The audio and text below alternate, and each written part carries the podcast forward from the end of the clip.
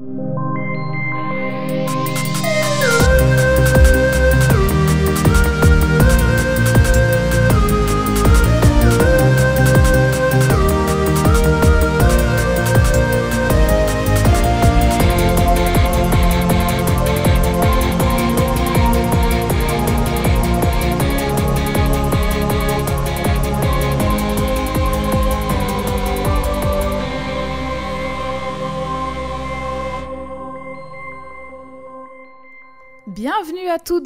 tous dans Codex au féminin et au pluriel et je suis avec Jade. Salut Jade. Bonjour.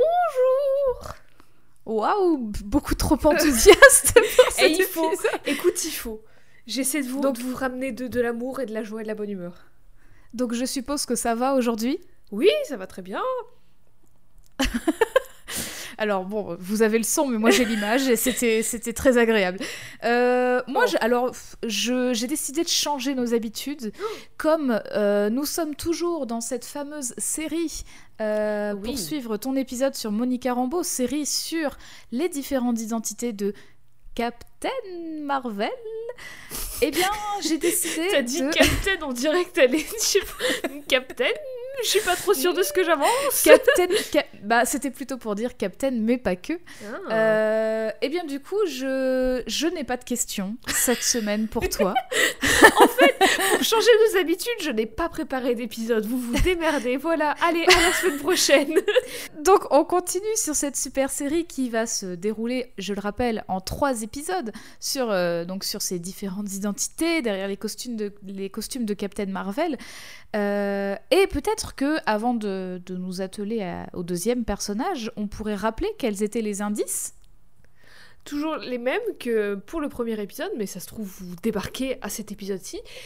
Les indices étaient donc une casquette de capitaine, de capitaine plutôt maritime, une, jolie casquette avec écrit capitaine dessus. Voilà, c'est écrit su- dessus littéralement. C'est une, deuxième, casquette de ABC Carnaval. euh, en- Clairement, en plus, oui, clairement, elle était, elle venait du magasin de costumes où Monica a trouvé son premier costume d'ailleurs. Et le deuxième indice était une tiare, une tiare non pas de princesse, ni de reine, ni de royauté, mais une tiare de Miss et une tiare euh, dans les couleurs bleu, blanc, rouge, comme les couleurs de l'Amérique ou de la France. d'ailleurs. L'Amérique. Je la veux. L'Amérique. Et je l'aurai. Très bien. Et oui, du coup, tu fais bien de préciser que c'est une tiare de Miss parce que la semaine dernière, on a parlé de Captain Marvel, Mhm. mais là, peut-être qu'on va passer par la casse Miss Marvel. Euh, puisque dans cette deuxième partie euh, de cette série sur les meufs qui ont eu le mot Marvel dans leur nom de super-héroïne, Assez Euh, large comme, euh, comme série quand même. c'est, je pense que vraiment, on, on aurait dû faire un compteur du mot Marvel et Oh, du putain. prénom Marvel, et franchement, Ça on aurait battu tous les records. C'est clair. Et bon, du coup, aujourd'hui, je vous propose qu'on parle de celle qui est la plus connue sous le nom de Captain Marvel aujourd'hui, mais qui a été très longtemps connue sous celui de Miss Marvel. Je vais parler de Carol Danvers. Oui, Oui, bravo Bravo Bravo Carole Bravo, C'est- Carole C'est bizarre de dire Carole à la française parce que c'est vraiment le nom de ta voisine quoi avec qui tu vas au marché le mercredi matin. Carole, C'est ta, t'as vo- pris quoi aujourd'hui? c'est ta voisine. Mmh. C'est ça, c'est ta voisine sympa qui fait des tartes et qui te Mais donne oui. le, le surplus. euh, oui. Enfin, quand elle en a fait deux au lieu d'une, tu vois, elle t'en donne une quand même le dimanche. Écoute, si jamais t'as acheté trop de fruits, bah voilà, tu, Tu fais sais des à tartes. qui donner Carole, voilà. Créée par l'auteur euh, Roy Thomas et l'artiste Gene Colan, Carol Danvers apparaît pour la première fois dans Marvel Super Heroes euh, numéro 13 en mars 1968. À ce moment-là, euh, elle n'est toujours que Carol, ce qui est déjà pas mal. Hein. C'est pas du tout, euh, c'est pas pour, la dévaloriser, euh, loin de là. Euh, mais euh, euh, donc c'est Marvel, le, le bien nommé euh, Monsieur propre. voilà, donc Monsieur Propre avec une peau bleue et on le rappelle, les cris sont des aliens avec une technologie très très développée par rapport à nous, voilà, et qui, bon, entre autres, on va, on va y revenir, mais domine une bonne partie de l'univers, hein, mais voilà. Et donc du coup, c'est ce Marvel qui est toujours Captain Marvel. Jusque-là, vous suivez. Et du coup, Carole ressemble à l'image que je t'ai envoyée. Est-ce que tu peux nous la décrire? Ah bah Carole, Carole Danvers, elle est, elle est, elle est blanche, elle est blonde, elle a les yeux bleus et elle est jolie. C'est son seul trait distinctif sur cette première image en 68, c'est que elle est c'est l'épitome de l'américaine jolie quoi en gros. Exactement. Et d'ailleurs, justement, je me rends compte que, euh, bah, en fait, euh, ça, ça, doit certainement être pareil vraiment pour tout. Enfin, tous les personnages sont stéréotypés dans les années 60 euh, mhm. euh, dans les comics et particulièrement justement les, les, femmes blondes à la peau bien blanche et tout. Elles ont, elles ont vraiment toutes le même design, j'ai l'impression, avec un visage, euh, un visage assez, assez ovale, avec des belles pommettes dessinées, un petit nez. Enfin, elles ont vraiment toujours, toujours les mêmes traits physiques. Quoi. Ça me fait grave penser aux, aux, aux meufs dessinées par Roy Lichtenstein? Oui, bah complètement. Bah, d'ailleurs, euh, oui. C'est les mêmes années? Oui, non, je sais pas. Je bah, euh, euh, c'est un, euh, oui, il me semble. J'ai pas envie de dire de bêtises, mais oui, et même un peu après. Mais Roy Lichtenstein, justement, bah, c'est du pop art et bah, techniquement, il s'inspire énormément de cette esthétique mhm. comics. donc, Carole, elle a existé bien avant Monica Rambeau, mais oh. elle a pris surtout le nom de Captain Marvel bien après. Bien après, et oui. Et oui, parce que bah c'est Monica Rambeau qui avait le flambeau avant quoi. parce qu'il y a eu, on rappelle, 5 ou 6 personnes entre les deux, je crois, un truc du genre. entre les deux, il y a eu 4 autres Captain Marvel, donc euh, Janice Vell, qui, je le rappelle, est le fils de Marvel et celui qui a péta, euh, qui, a, volé, qui a volé quand même pas mal de noms euh, à Monica, donc deux sur tout ce qu'elle avait, c'était déjà pas mal. Euh, Phila Vell, qui est la sœur de Janice Vell, donc la fille de Marvel, techniquement. Euh, alors, ou sa belle-fille. Il y a un truc de clonage, de machin, de trucs, je sais plus exactement c'est quoi les bails, mais c'est pas vraiment sa fille, mais un peu quand même, un truc du genre. D'accord, bah C'est pour ça que j'avais dit la sœur de Janice et pas la fille de Marvel, parce que c'est pas exactement ça. Ouais. Bah alors Marvel, dis-nous si tu l'as adopté, si tu l'as reconnu euh, comme ta fille. Enfin voilà, c'est les papiers, Lego, tout ça, ça existe aussi, je suppose, chez l'écrit. Je sais pas comment ça fonctionne, surtout qu'il est mort, il est revenu, il est mort, il est... On sait pas, ah, on sait pas. Va savoir. Ensuite, un troisième dont le nom est assez euh, imprononçable à la française, disons. Euh, j'ai décidé de le prononcer Kner.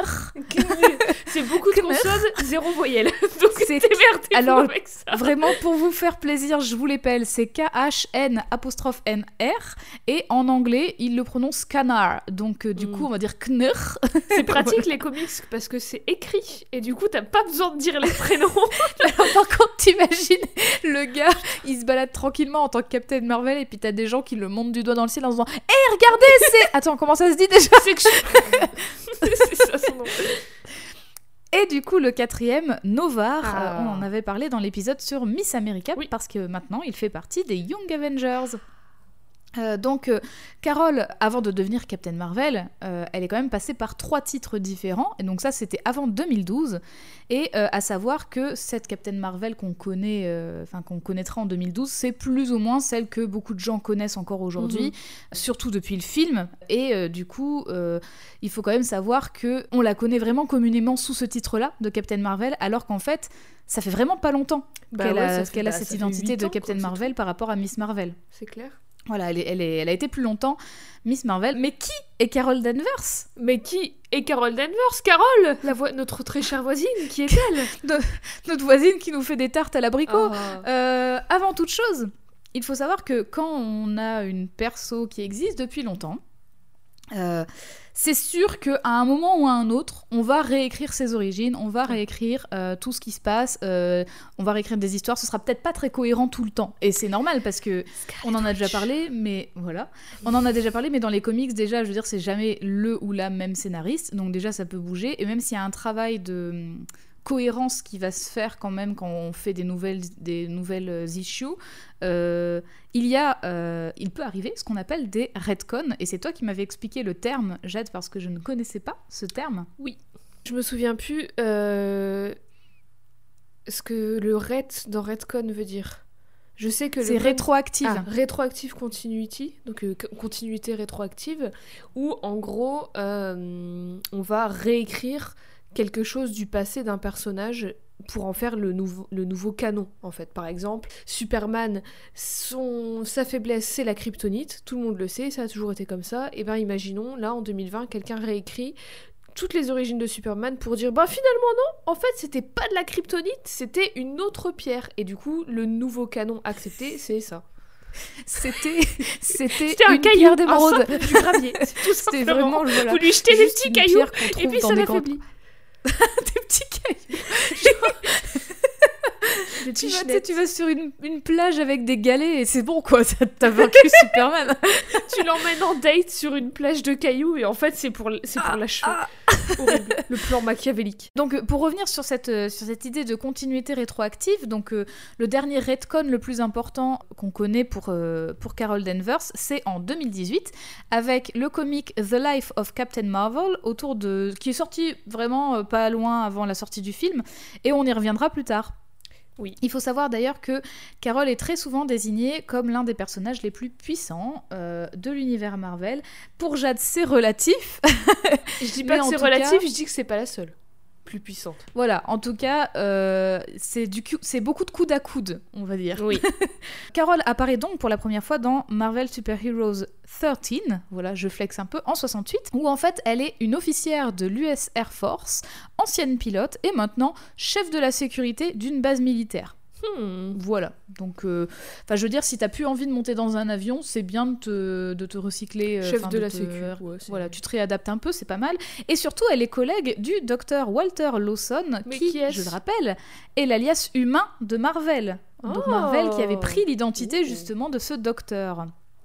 Donc là, il n'est pas bleu, hein, bien sûr. C'est Ouais. voilà, D'ailleurs, c'est une quoi. question que je me pose. J'ai pas la réponse et je sais pas si tu l'as non plus, mais si les personnes qui nous écoutent l'ont, les, les, les cris, ils peuvent pas euh, changer leur apparence.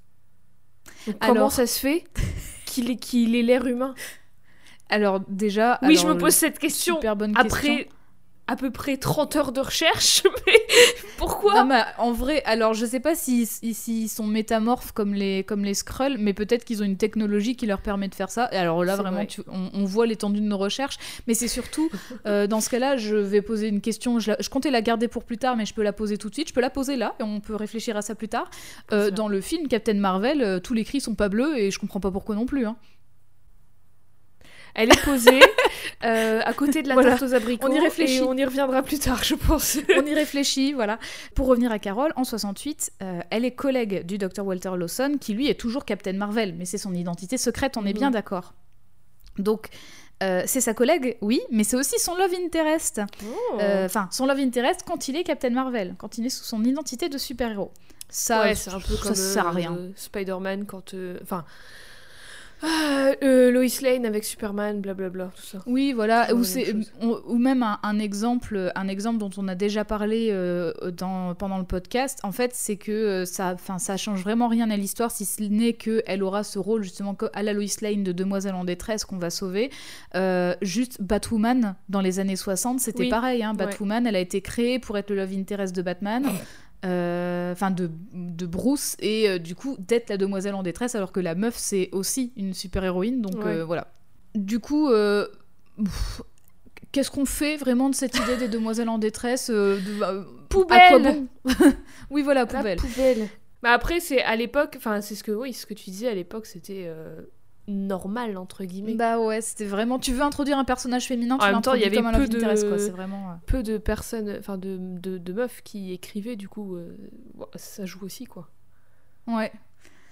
Oh, mais du coup, je me demande, en termes de lectorat, euh, comment le lectorat se positionnait face à ça? Est-ce qu'ils se disaient Ah, yes, il y a une meuf qui est introduite euh, en tant que love interest C'est pas pour l'amour qui, que ça les intéressait, tu vois, c'était vraiment pour voir des scènes héroïques, quoi. Donc, c'est finalement, tu pouvais aussi Ah. introduire une meuf autrement, Ah, j'avoue, tu vois? J'avoue. Parce que, bon, les scènes d'amour, on suppose que le lectorat, s'il était essentiellement masculin, peut-être que s'en il était foutaient pas un très peu, ouais. intéressé. Je sais pas, hein, je stéréotype un peu, mais euh, bon, Bah ça, après, eux c'était aussi très stéréotypé euh, aussi. Très, donc, euh, très dans des cases, voilà. à mon avis, à l'époque, surtout les, les, les mecs qui devaient écrire euh, en 68. Mais ouais, peut-être qu'ils se disaient, bah rajouter un love interest, ça fera des scènes d'amour pour les filles qui nous lisent et euh, ça fera des scènes plus héroïques pour les garçons qui nous lisent. Mhm. Je parle en, en truc très euh, genré codifié. hein. Mais voilà, Ouais. Peut-être que Ce qui, euh, heureusement, change maintenant. Euh, donc, un peu plus tard, une machine cri explose Euh, et euh, j'ai quand même envie de dire. donc. Bah oui, encore. J'ai quand même envie de dire, les machines aliens, c'est quand même de la maxi Camelot parce que c'est pas la première fois que ça explose. Ils Et sont censés avoir une technologie de ouf et ça explose tout le temps. Oui, les mecs, ils font. Enfin, je sais pas, euh, enfin, même euh, Lunella, elle arrivait pas à, dé- à décoder euh, le truc, euh, enfin, son orbe cri, là, euh, dont, dont on avait parlé dans l'épisode sur euh, Moon Girl. Et là, la machine, elle explose. Enfin, vraiment, pff, à quoi bon? Euh, Et du coup, manque de, manque de bol, Carole se retrouve dans l'explosion, pas très loin de Marvel. Et Hmm. alors qu'il arrive à la sauver, elle est quand même super blessée.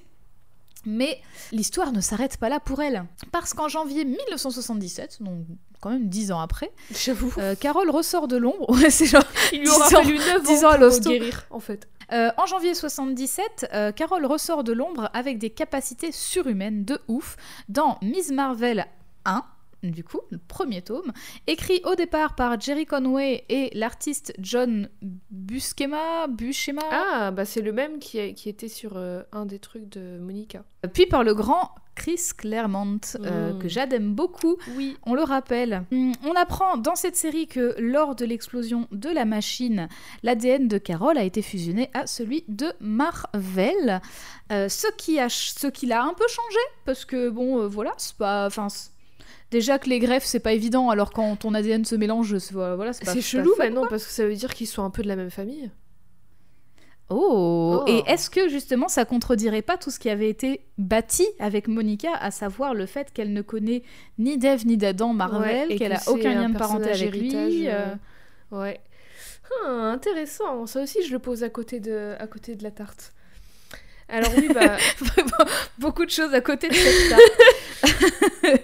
et donc, du coup, ça l'a changé. Et maintenant, Carole euh, est de ce fait une hybride humaine cri avec des pouvoirs semblables à ceux de Marvel. Donc, euh, ceux, ceux de Marvel, on l'avait, on l'avait dit hein, la, la semaine dernière. euh, c'était vraiment plus ou moins euh, de la super force. voilà, il pouvait, euh, il pouvait voler, enfin plein de trucs trop, trop bien, mais un peu basique, on va Ouais, dire, pour voilà. les super-héros de l'époque. Classique Et donc, euh, du pouvoir coup- de Superman, quoi, en gros. On va faire un point super pouvoir qu'elle a pour le moment, donc force surhumaine. Elle soulève des tanks, voilà.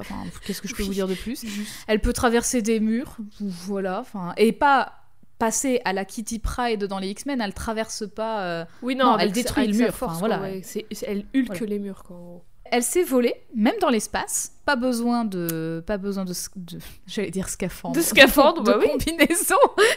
Tiens, d'ailleurs, Des question scaphandres. qui n'a Oui. rien à voir, mais question. Est-ce que tu penses qu'il y a plus de probabilité que les premiers aliens qu'on trouve viennent du ciel ou de sous la mer?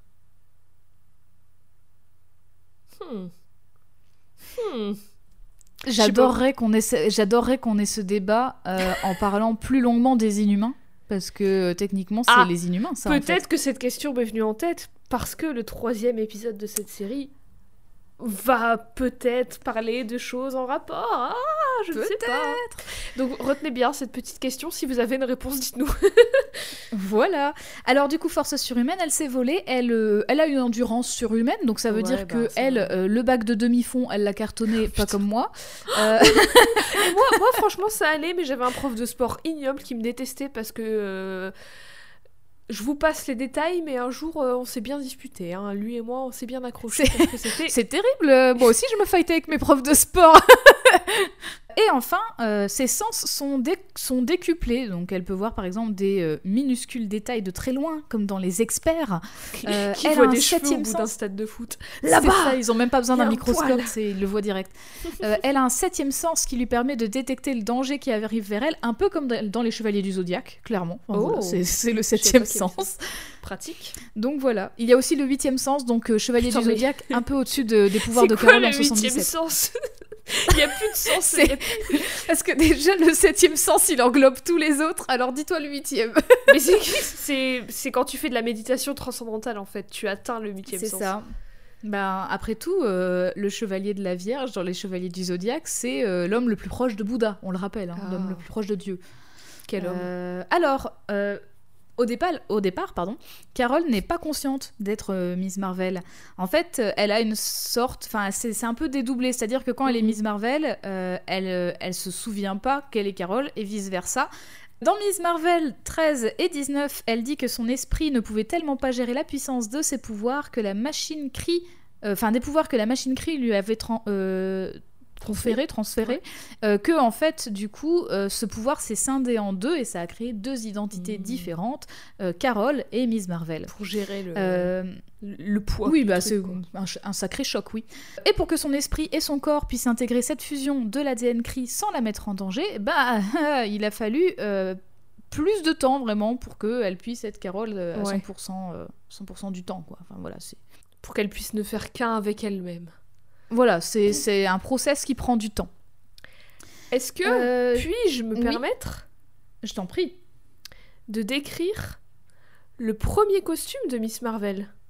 Mais bien sûr. Parce que on dit qu'elle a hérité des pouvoirs de Captain Marvel de Monsieur Propre, mais elle a, elle a pas hérité de tout son costume. Elle a hérité du haut jusqu'à ses seins, Mm. et puis après elle a juste une culotte et des bottes. En fait, elle a un trikini, donc clairement, je pensais pas que c'était euh, très protecteur et très pratique comme costume, parce que littéralement, elle a un haut de pull, donc euh, avec euh, tout son torse et ses manches couvertes, et elle a des gants. Après, il y a tout son ventre découvert, elle a une culotte et des bottes, c'est tout. Voilà. Et un masque. Ah oui, un masque, parce que, évidemment, un masque. Bah, c'est un peu, euh, on est encore, euh, ça encore aujourd'hui, ça existe. hein. C'est, il suffit de regarder euh, les jeux vidéo où euh, tu, quand tu choisis Ouais. un chevalier euh, mec, il est vraiment, euh, c'est une armoire à glace quoi. Il est armé au- Il a une jusqu'aux dents. Il a une réelle armure qui doit peser vraiment au bas mot euh, 70 kilos. Euh, et quand tu prends une meuf, elle a une armure juste pour ses seins et après tu te démerdes. C'est- c'est du toi. tissu relativement de bonne qualité. hein, Et euh, de toute façon, euh, les personnages féminins sont souvent plus agiles, donc elle peut esquiver. C'est ça. voilà après C'est tout. ça, c'est des Non, je- gymnastes. voilà. C'est des gymnastes. Donc après euh, Mais après, c'est- ça cet- va- cet ça va héritage, on, un l'a petit encore. peu mieux, j'ai l'impression. Ça de- s'améliore. En même temps, on peut pas. euh, Enfin, si, j'allais dire, on peut pas, on peut pas retourner euh, en arrière dans les merdes qu'on a fait avant, mais en fait, si, c'est totalement possible. Bah, si, si on s'en plaignait pas, oui, on pourrait. Voilà. Mais donc, bref, voilà, son Euh, premier d'ailleurs, costume euh, est un trikini, globalement. D'ailleurs, moi j'ai une question, je crois que je l'avais pas posée la semaine dernière, mais en fait, le tout premier costume de Captain Marvel était noir et rouge ou il était blanc et vert? Hmm. Parce qu'il avait un, il a un costume blanc et vert aussi, il me semble. Il me semble qu'il était blanc et vert son tout premier costume.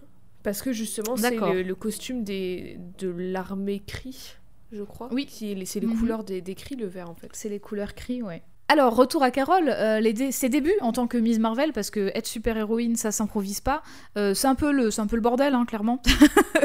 Donc ses pouvoirs et sa personnalité sont assez changeants avant de se fixer complètement sur la personne que Carole est encore aujourd'hui.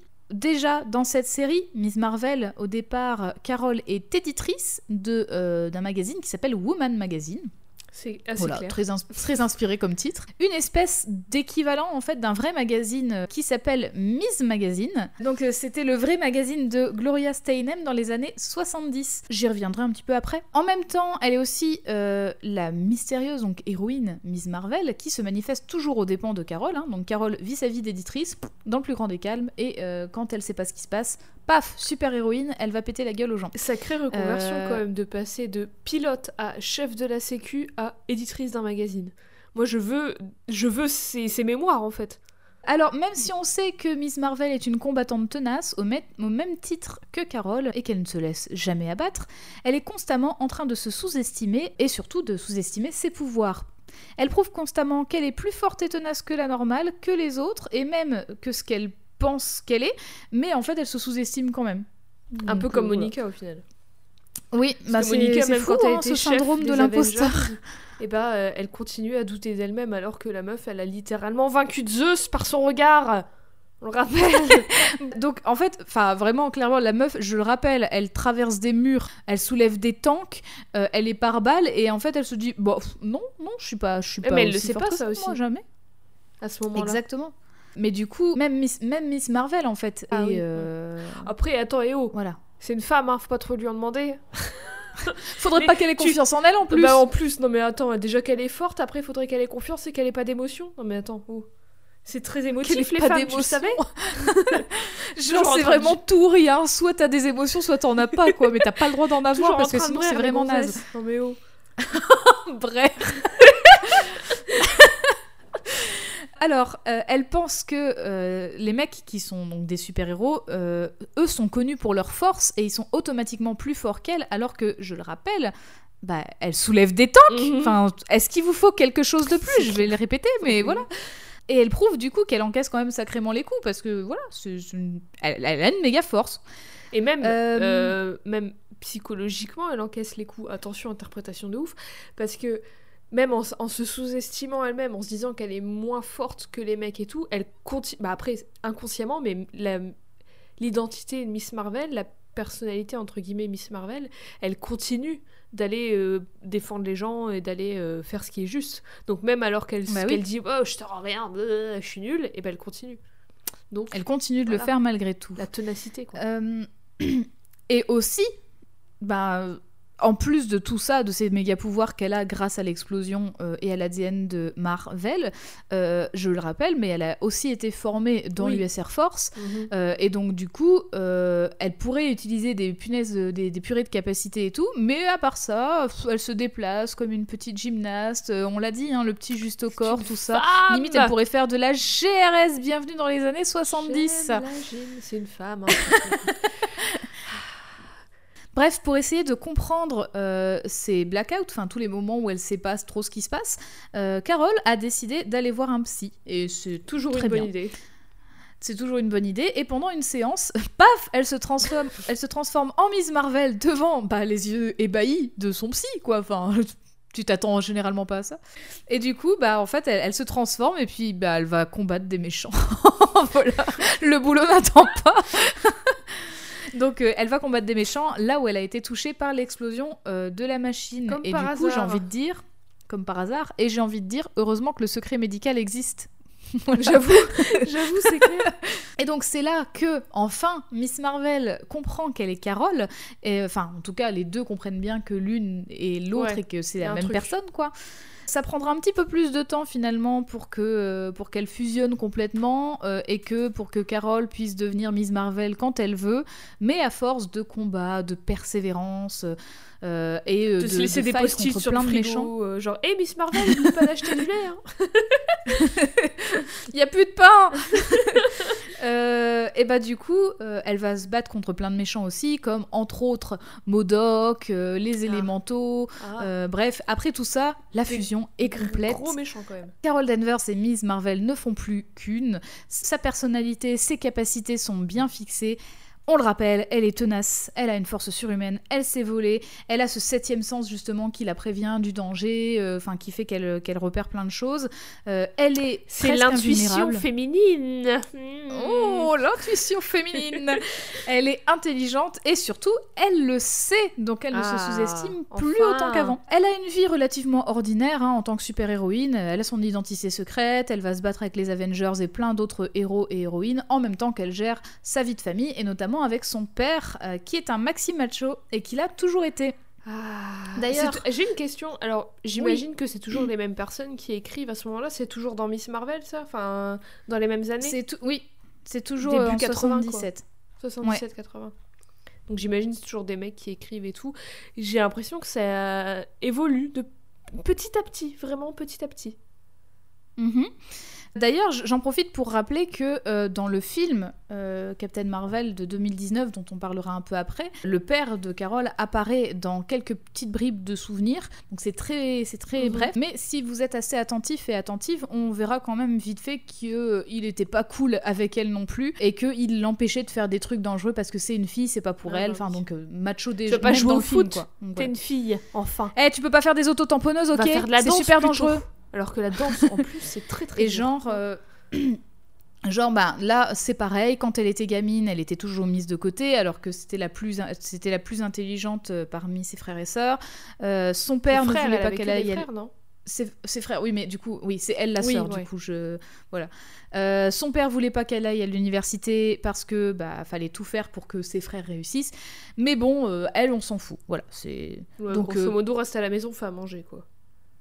Oui, mais quand même super glow up parce qu'elle a fini à l'US Air Force.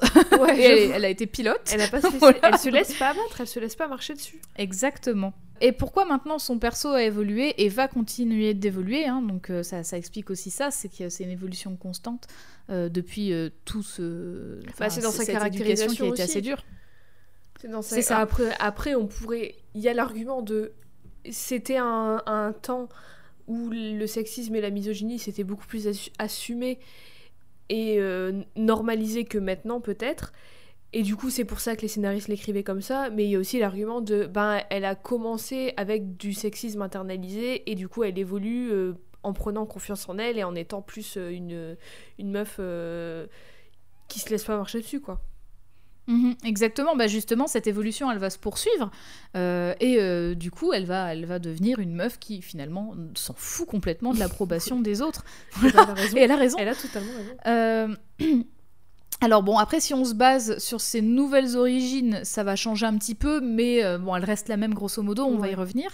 De toute façon, on n'est pas forcé de trouver une raison euh, très philosophique euh, à tous les traits de personnalité d'un personnage, mais du coup, c'est intéressant, ouais. c'est ce que tu dis, c'est intéressant, dans- déjà dans les années 70, il y a cette, euh, cette misogynie qu'elle se prend dans la gueule depuis qu'elle est gamine, euh, et que euh, finalement, c'est ce qui l'a construit en fait. euh, Après, je Euh, sais qu'elle était euh, vendue comme la première super-héroïne féministe de Marvel. Donc euh, c'était le c'était le contrat quoi. Miss Marvel, enfin Miss Marvel, d'ailleurs on en parlera du Miss, je pense. Elle était vraiment marketée comme la première super-héroïne féministe. Donc vraiment c'était assumé que bah ça allait être une femme forte, blablabla et tout. Après, il faut Bah oui. voir leur redéfinition de féminisme à l'époque, tu vois.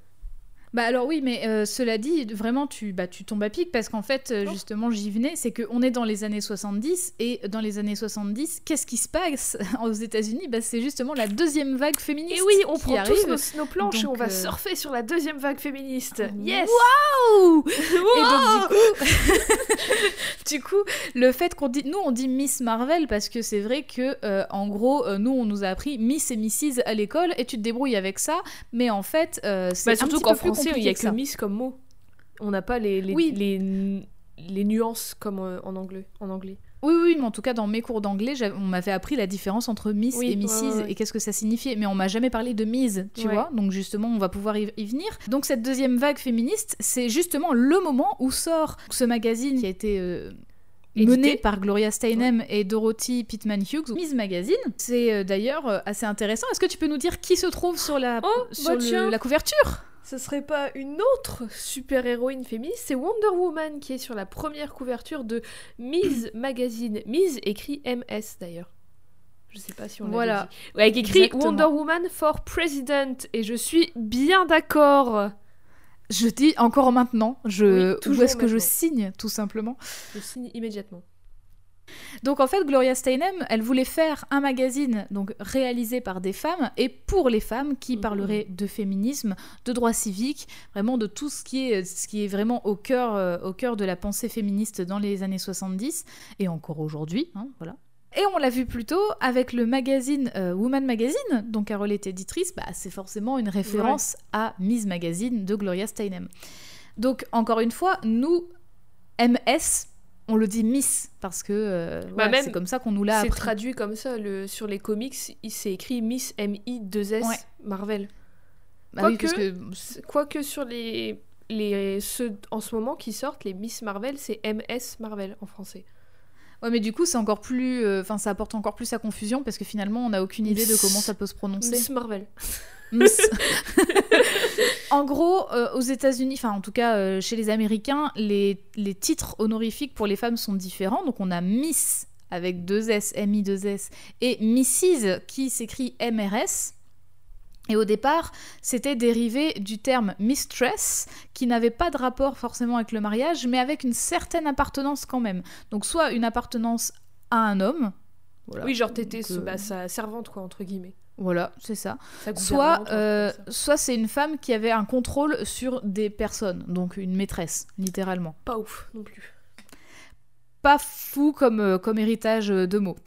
Euh, et du coup, en fait, euh, Ça a changé au 19e siècle, donc euh, Miss et Mrs, parce que c'est devenu associé au statut d'épouse. Donc finalement, l'appartenance, elle est encore là, hein, parce que euh, Miss et Mrs, c'est encore une fois justement une appartenance à un homme. euh, C'est voilà, un peu notre mademoiselle à nous, en fait. C'est ça.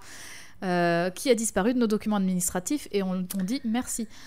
C'est en Merci, 61, 1961, pas 1800, hein, parce que je parlais du 19e siècle, 1961, que Sheila Michaels, une militante féministe, a essayé d'utiliser euh, le terme de mise, donc MS, mais prononcé mise et pas miss, parce qu'elle pensait qu'il y avait une erreur de frappe sur un journal. Donc à la base, c'est vraiment une faute de prononciation. C'est vraiment un coup du soir, quoi. Voilà, et en fait, elle voulait juste un titre pour désigner une femme qui, du coup, ne soit pas désignée par son appartenance à un homme. Juste une Voilà. personne, quoi. Juste cette désigner une femme, avec un titre voilà. honorifique. Voilà. Ouais.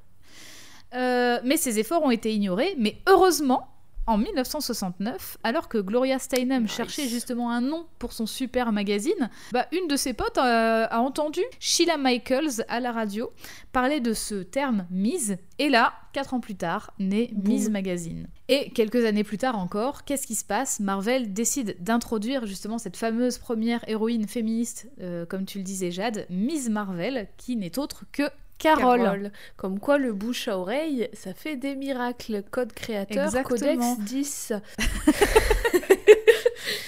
Mais faut pas se, faut pas se méprendre non plus. Hein. C'est pas parce qu'il y a quand même du progrès que c'était quand même tout complètement parfait et tout rose dans la diégèse. Hein. Euh, Carole, et puis même, c'est, en euh, vrai, alors c'est- cool que ça soit arrivé et que du coup, maintenant, euh, Carole est ce qu'elle est. Mais il y avait aussi ce truc, je pense, j'imagine, de euh, on surfe littéralement sur la vague et parce que c'est Ah bah à oui. la mode entre guillemets c'est euh, du purple washing je pense quand c'est euh, pour le féminisme.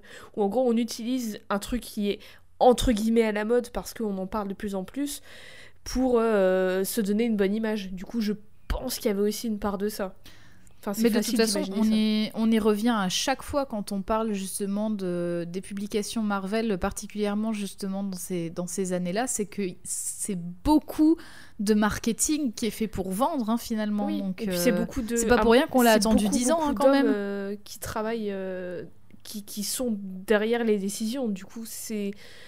C'est peut-être moi qui suis très méfiante, mais c'est assez facile d'imaginer que ce soit pas complètement honnête et bienveillant comme démarche. Après, Hmm. peut-être que je me trompe. Je ne sais pas. C'est ce qu'on verra, parce que Mhm. euh, elle n'a pas fini de nous surprendre, cette Carole. Alors, cela dit, n'oublions pas que Jade a bien décrit sa tenue. Hein, c'est, elle a été faite quand même euh, dans des poses. euh, donc, j'ai- je t'ai envoyé plusieurs couvertures Oui. justement de l'époque où on la voit vraiment dans des poses où elle est toujours en danger, où elle est méga lascive. Il y en a vraiment elle sur, se fait- Tu m'en as envoyé quoi 5, une, dizaine, il y a les, la très grande majorité, elle est 8, où elle est euh, à moitié déshabillée, où elle se fait tataner la gueule, où euh, elle est emprisonnée, où elle est ligotée. Il y en a deux où elle est euh, debout. Juste. Il y en a vraiment envie. où elle est debout, où elle vole. C'est tout. Alors que, je le rappelle, elle est censée être la plus forte. Ouais, c'est censée être la plus puissante. Eh, bah écoute, c'est bien de dire les choses, mais maintenant faut les faire. Hein. Alors, à un moment dans la série Miss Marvel, euh, euh, Chris Claremont reprend le flambeau à Ah. l'écriture, euh, et c'est avec lui et avec Dave Cockrum au dessin que son uniforme va changer en 1978. Donc, il y a toute une histoire où elle se bat avec Marvel, qui est toujours Captain Marvel. Puis-je décrire son costume?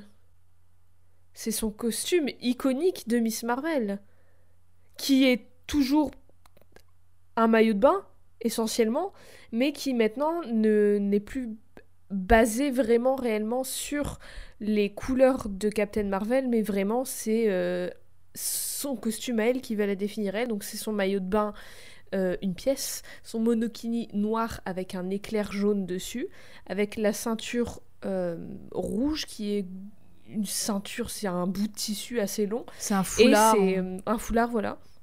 Et c'est euh, cuissarde noire et ses gants noirs. Et elle, c'est- elle est stylée, hein, elle, est très stylée. C'est quand même une tenue, euh, c'est quand même une tenue vachement stylée. Hein. Ouais. Voilà. Même si ça reste quand même Pas ouf pas, pour euh, combattre pas euh, des fou méchants, pour aller te battre, oui. Voilà, et encore une fois, moi j'imagine le bruit que ça doit faire quand tu, te, quand tu bouges dans ce genre de tissu. Ça doit grincer de ouf. Si comme euh, si- c'est comme tous les autres uniformes de super-héros, c'est de la molécule instable, j'imagine. Du coup, euh, c'est ça protège quand même. Parce que on l'avait dit la semaine dernière, la molécule instable, Mm. c'est une réponse à tout. Donc même si c'est un maillot de bain, elle peut se prendre un coup de ouf, et ben ça va faire pareil qu'une armure, tu vois. Alors j'espère que ça fait ça et que euh, au toucher c'est aussi agréable que du coton. Voilà. Ouais, parce que t'imagines du cuir ou du latex, c'est immonde. Bah ça Oh, doit pas respirer de ouf, ça doit être horrible. quand elle bouge. Donc, euh, il y a toute une histoire où elle se bat avec Marvel euh, contre un grand méchant cri qui s'appelle Ronan l'accusateur. Mhm. Qu'on voit dans Ronan Les. Gardiens de la Galaxie, il me semble. Oui. Le film Les Gardiens Oui. de la Galaxie. Euh, ben, on, on va, on va le réévoquer plus tard, Oh. Ronan l'accusateur. Donc, il est plutôt pas cool. Il a un grand marteau. il aime est bien vraiment pas accuser les sympa. gens. euh. Et... et suite à cet événement, elle décide que son humanité est plus importante pour elle que son côté cri. Et donc du coup, elle change de costume, justement, celui que Jada décrit, pour euh, s'éloigner euh, de l'héritage de Captain Marvel euh, et du coup s'affirmer euh, en tant que son, sa, En tant propre, euh, sa propre personne, quoi. Miss Marvel. Donc c'est toujours pas fou hein, niveau cou- couvrance, mais on arrive à du mieux parce que là il y a quand même un, un meilleur travail de recherche en termes euh, en Bah, termes d'image. euh, euh, Dave Cockrum, il a fait beaucoup de costumes assez stylés. Je crois que c'est lui aussi qui a fait le costume de Mystique. Donc, euh, niveau couvrance, pareil. Mais c'est quand même un- des costumes assez iconiques qu'il a, qu'il a dessinés. Il Mhm. en a fait plusieurs comme ça. Mais malgré tout, est-ce que tu penses que là, du coup, on va dans un comique moins sexiste Une vision de la femme un peu moins Quelle année déjà? 78 78. Bah, toujours 4... Ouais, bah non. hein. Clairement. Tu penses que euh, tu penses vraiment qu'elle va arrêter d'être mise en relation avec Marvel pour que, enfin, pour qu'on la violente moins, euh, tout ça euh, Je me demande à quoi eh ben- ressemblent les couvertures de ce comics. Hum, Surprends-moi. Surprenez-moi. Eh bien, je vous propose de vous accrocher parce que vous n'êtes pas au bout de vos ouais. surprises. Parce que là, on entre dans les années 80. Euh, on rappelle, dans les années 80, euh, c'est une autre petite phrase la semaine dernière. Bienvenue dans les années 80. Eh bien oui, bienvenue dans les années 80. Bienvenue. Euh, posez votre manteau sur le porte-manteau, laissez vos chaussures à l'entrée, posez-vous dans le fauteuil et admirez le, le show, admirez le spectacle. Et n'hésitez pas à vous servir en mouchoirs qui sont juste à côté Ouais. de vous pour pleurer parce qu'il y a de quoi. Et à la sortie, il y a un punching ball pour vous énerver si vous voulez. pour vous défouler un peu. Alors au début des années 80, euh, Carol quitte Woman Magazine et se consacre à plein temps à être Miss Marvel. Encore une fois, je me pose vraiment la question du salaire, mais bon, ça mais c'est- les c'est. Avengers, ils ont un salaire, Eve. Mais alors, mais oui, mais moi je veux savoir comment ça se passe. Est-ce que c'est des fonds qui sont donnés par C'est l'État Iron Man, il Euh, est comment ça riche, c'est un milliardaire, c'est Jeff Bezos. Ah, ouais, D'ailleurs, c'est Iron Man, si tu nous écoutes, verse-nous un salaire, je t'en supplie. Et du coup, euh, quand Scarlet Witch, euh, la bien Oh. nommée, se barre des Avengers, elle donne sa place à Carol. Et d'ailleurs, moi ça me questionne, ça veut dire, euh, bah, sympa, mais du coup, est-ce que ça veut dire qu'il y a un quota de meufs dans les Avengers Oui. Genre, euh, Non, elle s'en va, elle dit bon, il manque Ah une non, meuf, c'est toi pas quoi. avoir plus de 5. Bon bah, pique-nique douille, allez, casse-toi. Toi, tu dégages. c'est c'est vraiment nul. Ah, mais c'est vraiment ça. Bref, euh, tout semble aller très bien pour elle, qui travaille, euh, donc elle travaille maintenant aux côtés de, entre autres, euh, la Guêpe, Captain America, pour le bien de l'univers. Bah oui. Tout semble aller très bien, mais voilà, qu'est-ce Tout qu'on entend avec ces gros sabots? Qu'est-ce qu'on entend? Qu'est-ce que. Le, Ah, la mais- misogynie, le sexisme. oh là là, c'est l'une des pires storylines que Marvel n'ait jamais fait. Parce que Ah, Et pourtant, il y en a. hein. Il y en a beaucoup. Alors il y en a, il y en a, mais celle-ci, j'ai regardé, euh, j'avais regardé quelques vidéos et tout. Et il me semble que celle-ci, il ne l'assume même plus. Non, non, non. Donc c'est pourtant- dire à quel point c'est une des pires. ouais. Et pourtant, vraiment, euh, quand on parle de. Enfin, avec en tout cas les, fans de comics, les gens qui ont lu les comics, plus souvent les anglophones et les américains, parce que vraiment, ils ont c'est dans leur culture. Dès que t'évoques Carol Danvers, c'est le premier truc qui sort. C'est vraiment le premier truc qui sort. C'est terrible. Ouais. Euh, alors, expliquons ce qui Oui, se passe. Donc oui. en octobre 1980, euh, il y a une issue qui s'appelle The Avengers 200. Donc c'est la 200e issue euh, d'Avengers. Joyeux Donc anniversaire. euh, gros chiffre quand même, joyeux anniversaire, il y avait de quoi faire un bel événement, tout ça, et du coup bah, cet événement est Moins. plus assumé par Marvel, Oui, donc voilà. oui. Cet événement a été écrit par Bob Layton, euh, David Michelini, Michelini, je ne sais pas comment ça, dit- ça se dit, Désolé David, Ouais. euh, Georges Pérez et Jim Shooter. T'excuses pas de Et, mal euh, prononcer donc- son nom, hein, franchement. Et donc du coup, je voilà, je tiens euh, encore une fois, on pose ça à côté de la tarte aux abricots, mais c'est quand même quatre mecs, donc il y a quatre personnes Et qui ont quatre écrit. On va y euh, je- expliquons et après je. Mais quatre personnes pour écrire ce truc quand même. Ouais, Quatre. vraiment quatre personnes. Mais il me semble qu'on avait déjà eu cette réflexion pour un, pour un autre truc où vraiment il y avait plein de gens qui avaient écrit un truc et on s'est dit mais personne ne les relit, personne ne leur dit oh, pas fou. ouais. Bref.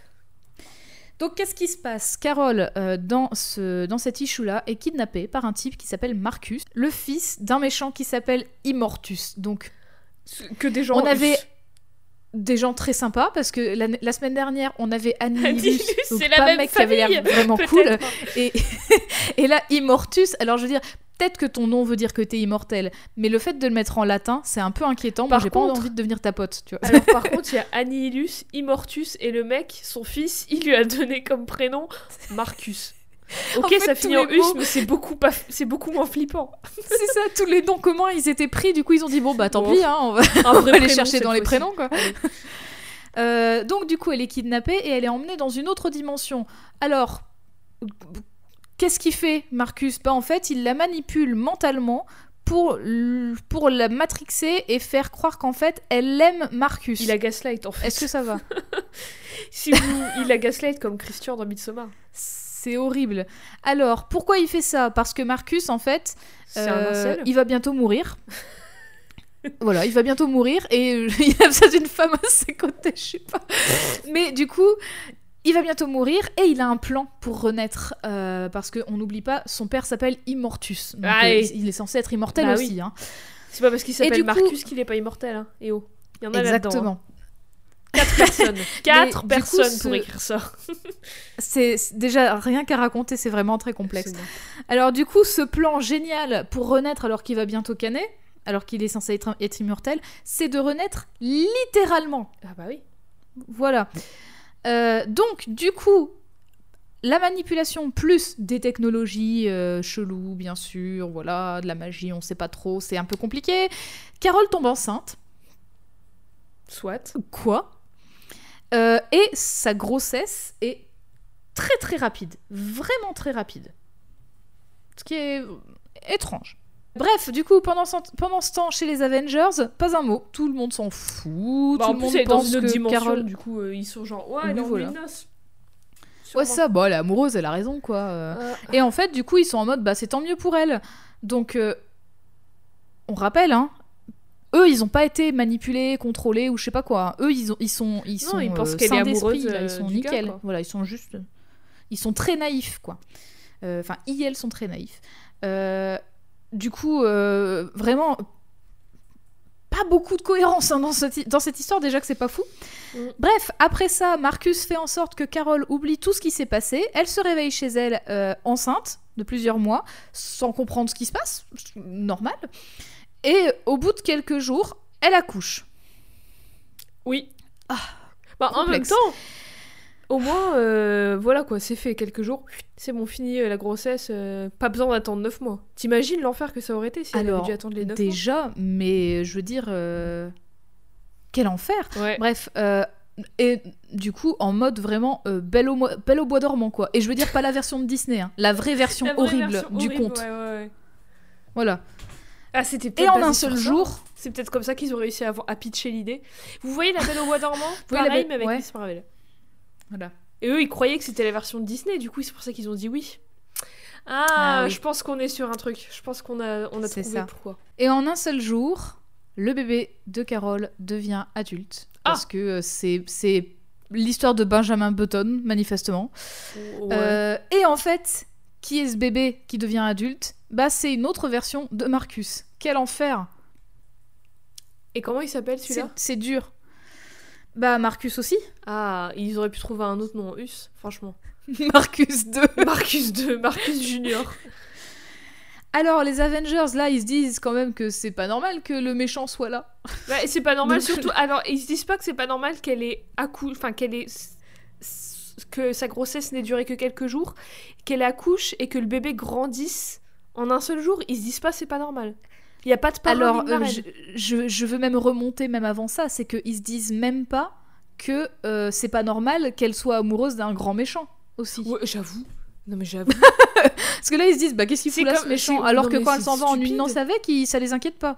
Ouais. Oh là là. Et donc, euh, du coup, eux, ils vont se battre. Donc, les Avengers vont se battre contre Marcus, Marcus II. V2. Euh, V2. et Carole, elle, bah, elle est. Carole, elle, elle est un peu, en- enfin, elle est encore sous l'emprise de la manipulation et donc elle le défend. Euh, les Avengers voient pas le souci parce qu'ils pensent qu'elle est amoureuse. Alors c'est son fils en plus maintenant, c'est encore plus chelou. Oui, oh. C'est. Euh, même, alors, il pense qu'elle est amoureuse même après qu'elle ait avou- qu'il ait avoué tout son plan, hein, Marcus là. Donc euh, voilà. Il la laisse, il la laisse repartir avec lui dans une autre dimension alternative. Hop, une bonne chose de faite. Comme ça, on le voit plus. Salut. Mais euh, Marcus, bah, il n'a pas prévu un truc, c'est que, euh, bah, je sais pas si ta grossesse elle se passe vachement vite, si tu deviens adulte en un jour, peut-être que tu crèves plus vite aussi. Oui, le mec il a pas calculé jusqu'au bout. Il s'est dit bah oui, je vais grandir super vite, vieillir super vite, bah c'est nickel pour mon plan. Ah merde, la mort. Putain, c'est vrai que Eh je oui. faisais tout ça pour pas mourir en Oh, fait. putain, non, merde. Et oui, parce que Marcus, euh, cet imbécile, continue de vieillir très vite et il meurt dans la foulée. Donc du coup, chance. Cette histoire, vraiment les alors déjà quatre scénaristes pour écrire cette merde et en plus enfin genre même si une personne avait écrit ce truc, ça aurait été de la merde. Mais là, quatre personnes pour écrire un truc qui vraiment est nul à chier. Mais nul à chier du début et à la fin. Tout ça, tout ça n'aura servi à rien, Rien du tout. si ce n'est avoir été horrible avec Carole, en fait. c'est clair. Voilà, c'est pour... Je comprends pourquoi Marvel renie totalement ce truc parce que même Mm. si tu l'enlèves de la continuité de l'esprit de tout le monde, ça ne change absolument rien. Et c'est même mieux comme Exactement. Du coup, bah, comme, euh, comme il crève, euh, Carole est libérée de son emprise, chance, euh, et donc elle peut revenir sur Terre. Donc vraiment, plan de merde. Plan de merde, ça. clairement. Euh, et quand elle revient, bah, chose parfaitement logique, elle est méga énervée contre les Avengers. Donc elle refuse de travailler avec, euh, avec LE et elle s'isole. Logique, enfin, je veux dire, trauma quoi. Et ça, c'est toujours les mêmes gars qui écrivent. Genre l'impact que cette storyline a eu, est-ce que.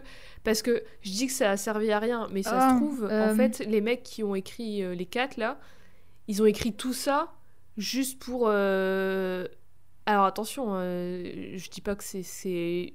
Ça excuse ou que c'est même la vraie raison, j'en sais rien. Je, je- je théorise, j'imagine peut-être que c'était juste une, façon, une raison, entre guillemets, de créer du, du, du conflit, un truc pour qu'elle évolue, pour qu'elle change, pour que le personnage, il, il y ait quelque chose qui se passe, quoi. Je sais pas, hein.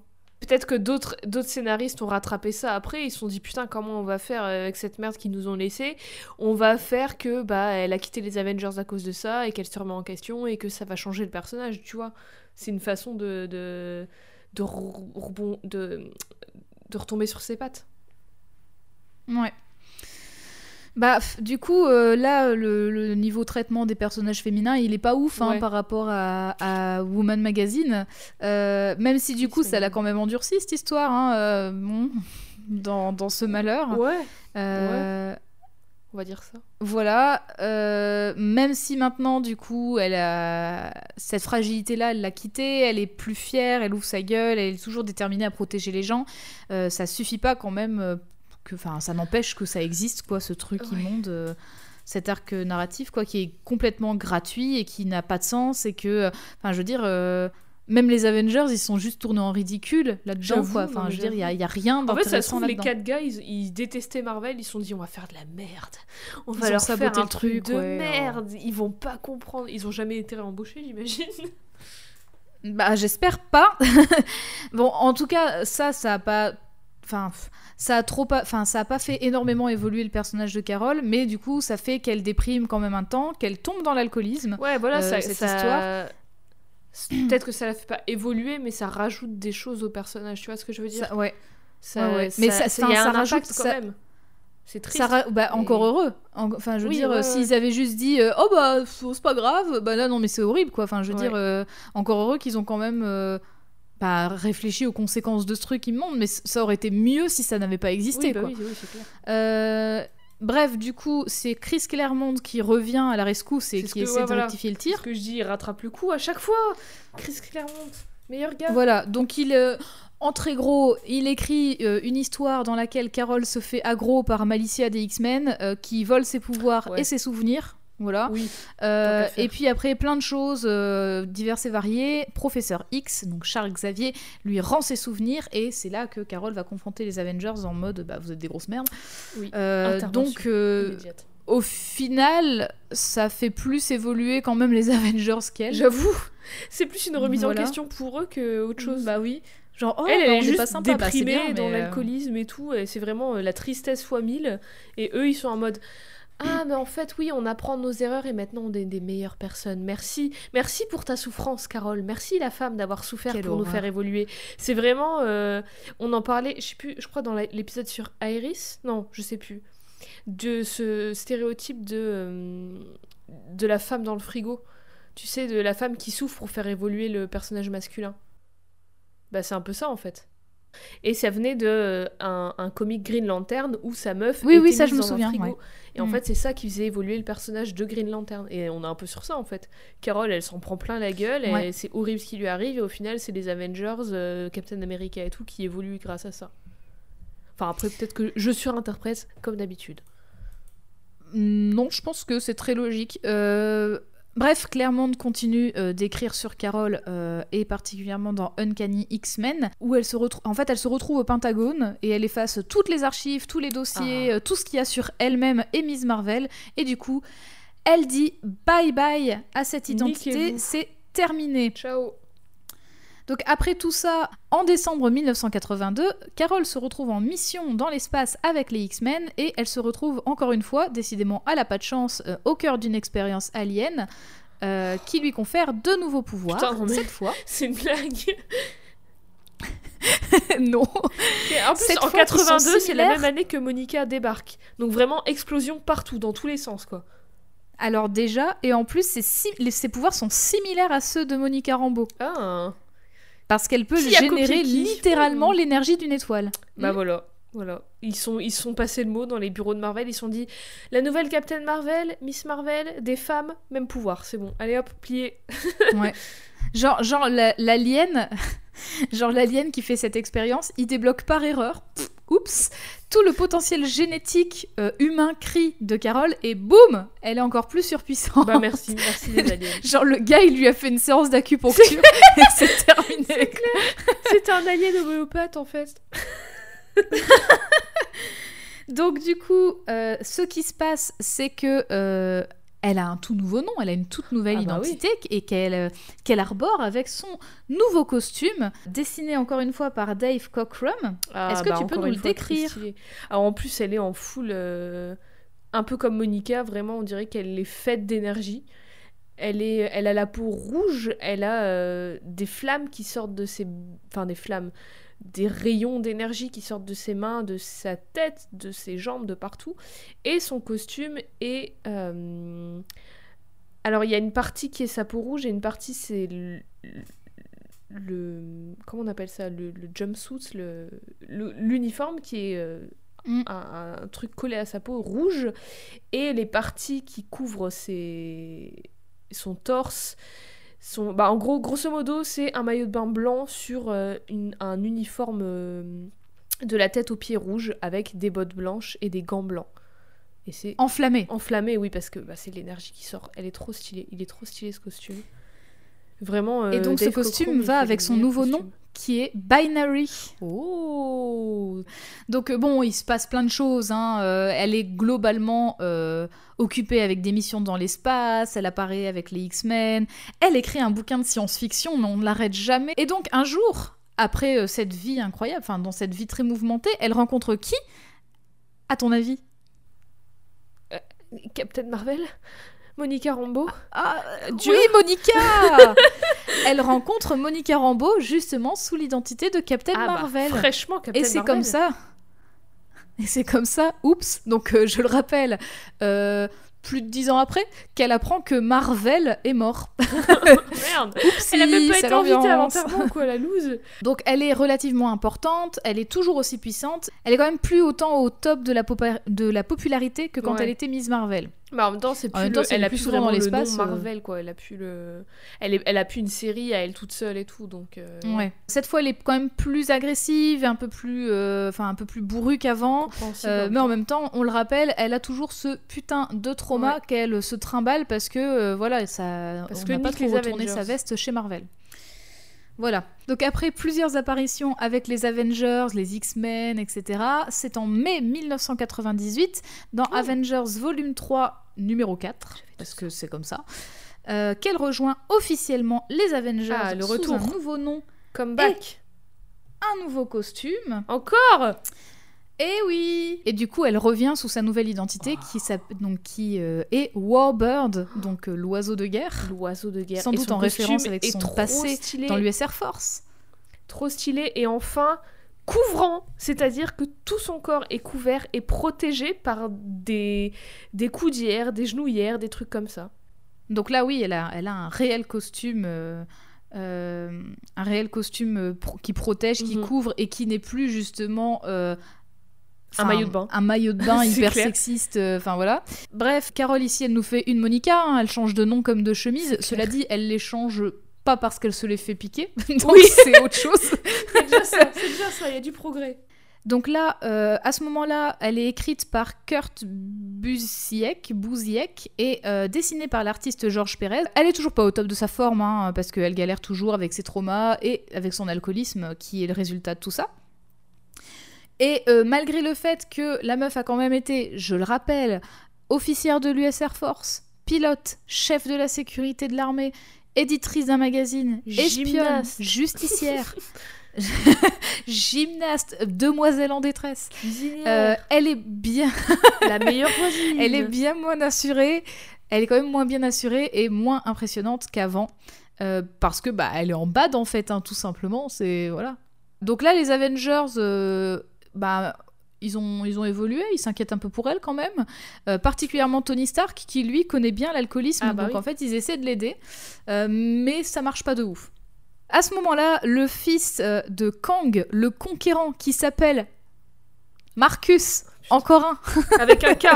Marcus avec un K.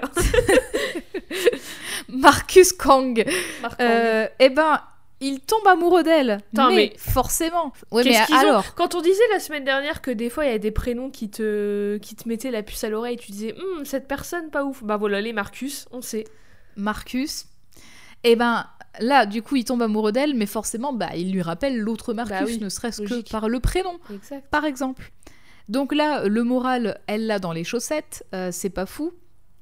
Malgré ça, euh, ce Marcus, ce nouveau Marcus, l'aide à battre euh, le Master of the World, le plus grand méchant de l'histoire, et elle le tue, Tout Voilà. simplement. Elle tue le tout maître du monde. simplement. Et alors, on le dit comme ça, mais on le rappelle, les super-héros et les super-héroïnes ne sont pas censés tuer. Oui. Ils sont censés Surtout quand péter des gueules, péter Avengers. des genoux, mais voilà, on ne tue pas. Ou alors pas, volont- volontairement parce que euh, on parle jamais Les assez dommages des dommages collatéraux. collatéraux. voilà. Mais, Je euh, vous invite à regarder Avengers 1. Vous allez pas me faire croire qu'il y a pas plein de gens à. New York qui sont pas morts. C'est ce que, c'est ce que disait Monica. euh, Qui sont morts. C'est ce qu'on disait avec Monica la semaine dernière. Monica, elle disait qu- quand elle était plus dans les Avengers que quand elle était dans les Avengers, eux ne tuaient jamais. C'était leur règle. C'était leur règle d'or, c'est de ne pas tuer. Après avoir été gracié parce que son acte a finalement été considéré quand même comme nécessaire pour le bien de tous et toutes, Ouais. et au bout d'un long moment, Carole finit par accepter qu'elle ne va pas bien, Oh. surtout euh, vis-à-vis de son alcoolisme, et donc du coup, elle décide qu'il lui faut de l'aide. Donc petit à petit, elle reprend du poil de la bête et c'est très bien, c'est un bon début Carole. Euh, ça prend son temps parce que là on arrive au début des années 2000. On dirait que c'est un conseil euh, de discipline. C'est très bien, Carole. Bon début si tu veux participer. Poursuivez vos en classe, efforts. Ce serait parfait. On vous entend pas beaucoup, hein, vous êtes timide.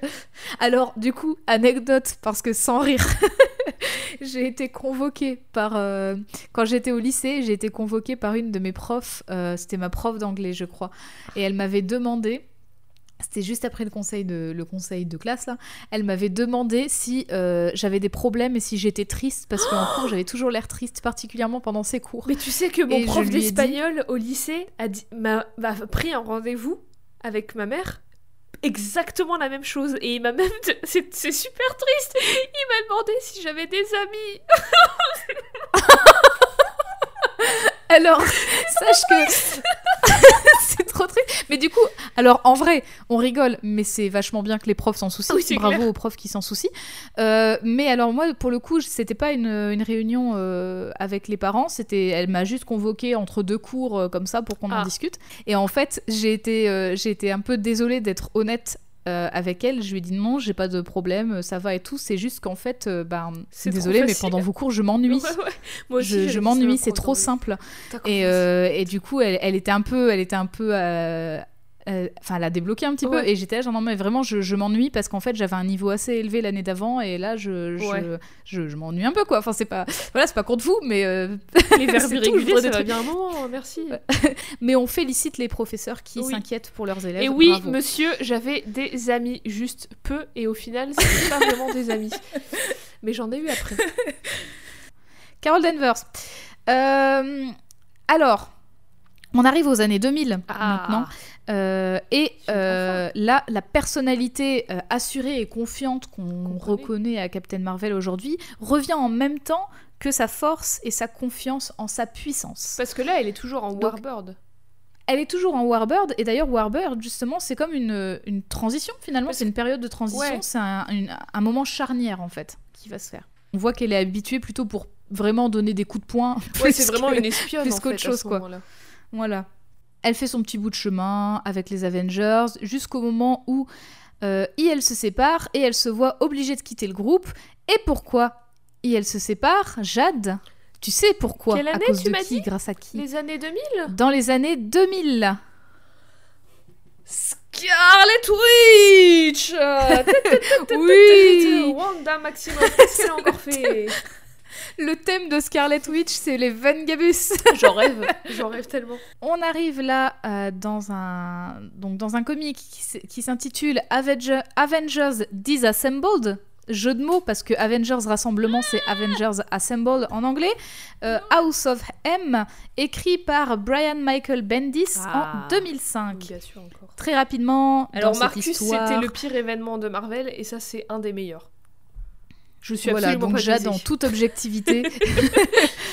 donc euh, très rapidement, dans cette histoire, qu'est-ce qui se passe? C'est que Scarlet Witch, bah, sa santé mentale se dégrade très vite, à tel point qu'elle devient un petit peu beaucoup zinzin, et elle crée une réalité alternative où les mutants et mutantes dominent, et les humains et humaines sont les marginalisés. Euh, et donc c'est c'est une réalité qui est connue sous le nom de House of M. Ouais. Ouais. Euh, dans cette réalité, Carol est, est l'une des seules non-mutantes à avoir une carrière de super-héroïne sous son identité de Captain Marvel. Et Elle, je elle est alors, elle a de nouveau son uniforme de Miss Marvel, mais elle est connue sous le nom de Captain Marvel. un petit peu en avance sur son temps. Euh, D'ailleurs, question est-ce que à ce moment-là, Monica, elle, elle- Monica, elle, c'était plus Captain Marvel elle, en Euh, 2005. 2005, Monica, elle était. Non, non, non, elle était plus Captain Marvel du tout. En 2005, elle était Pulsar. Pulsar, elle avait déjà, elle s'était déjà Enfin, fait après, elle- deux noms. ouais.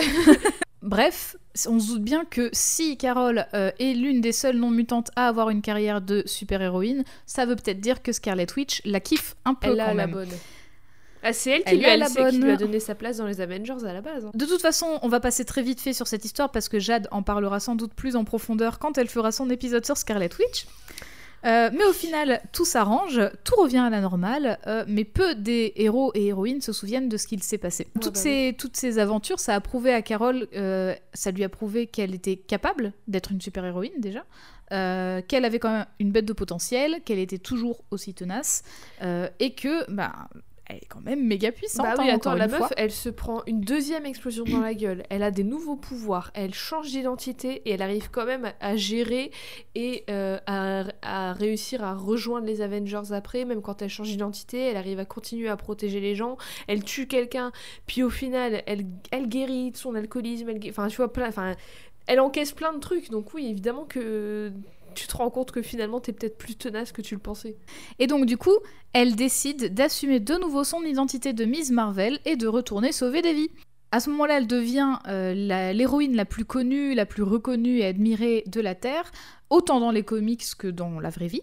Et d'ailleurs, euh, en fait, la, la manière dont Brian Michael Bendis l'a écrite, ça, l'élève et en qualité et à un rang de popularité assez Ouais. élevé quand même. Ouais, quoi. parce qu'elle était un peu, pas tombée dans l'oubli, mais un peu euh, mise euh, au second plan. Et là, de, de revenir en Miss Marvel, pour l'instant, bah c'est vraiment, bah, ah Enfin, le Mm. comeback, elle est là, elle est de retour. Il y a re un Mm. personnage avec Marvel dans son nom qui n'est pas euh, un personnage un peu obscur. Quoi. Bah, Enfin là, finalement, en fait, c'est un petit peu euh, là au point où on en est, c'est un peu la Wonder Woman de Marvel. Bah oui, clairement. Et, euh, et d'ailleurs, c'est assez intéressant parce que on le rappelle, le magazine, Miss Woman Magazine, Magazine. Wonder Woman. Oh, les liens, ils sont partout.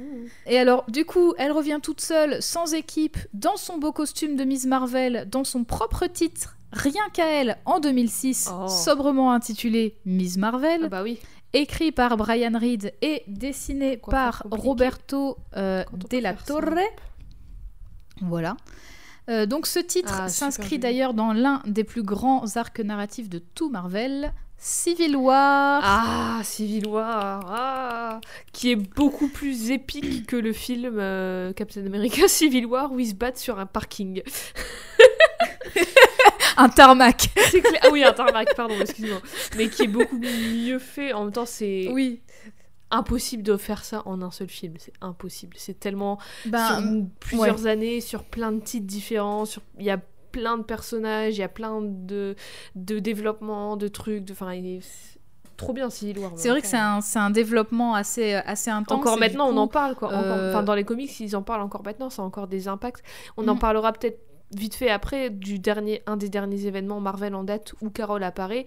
Il y a encore des refs à Civil War et il y a encore un impact. Enfin, on voit encore l'impact que le Civil War 1, parce qu'il y a eu Civil War 2, a eu. Oui, Civil War, en gros, euh, si vous avez vu le film, vous avez le pitch de base. Si vous l'avez pas, c'est pas de souci, je vous le donne.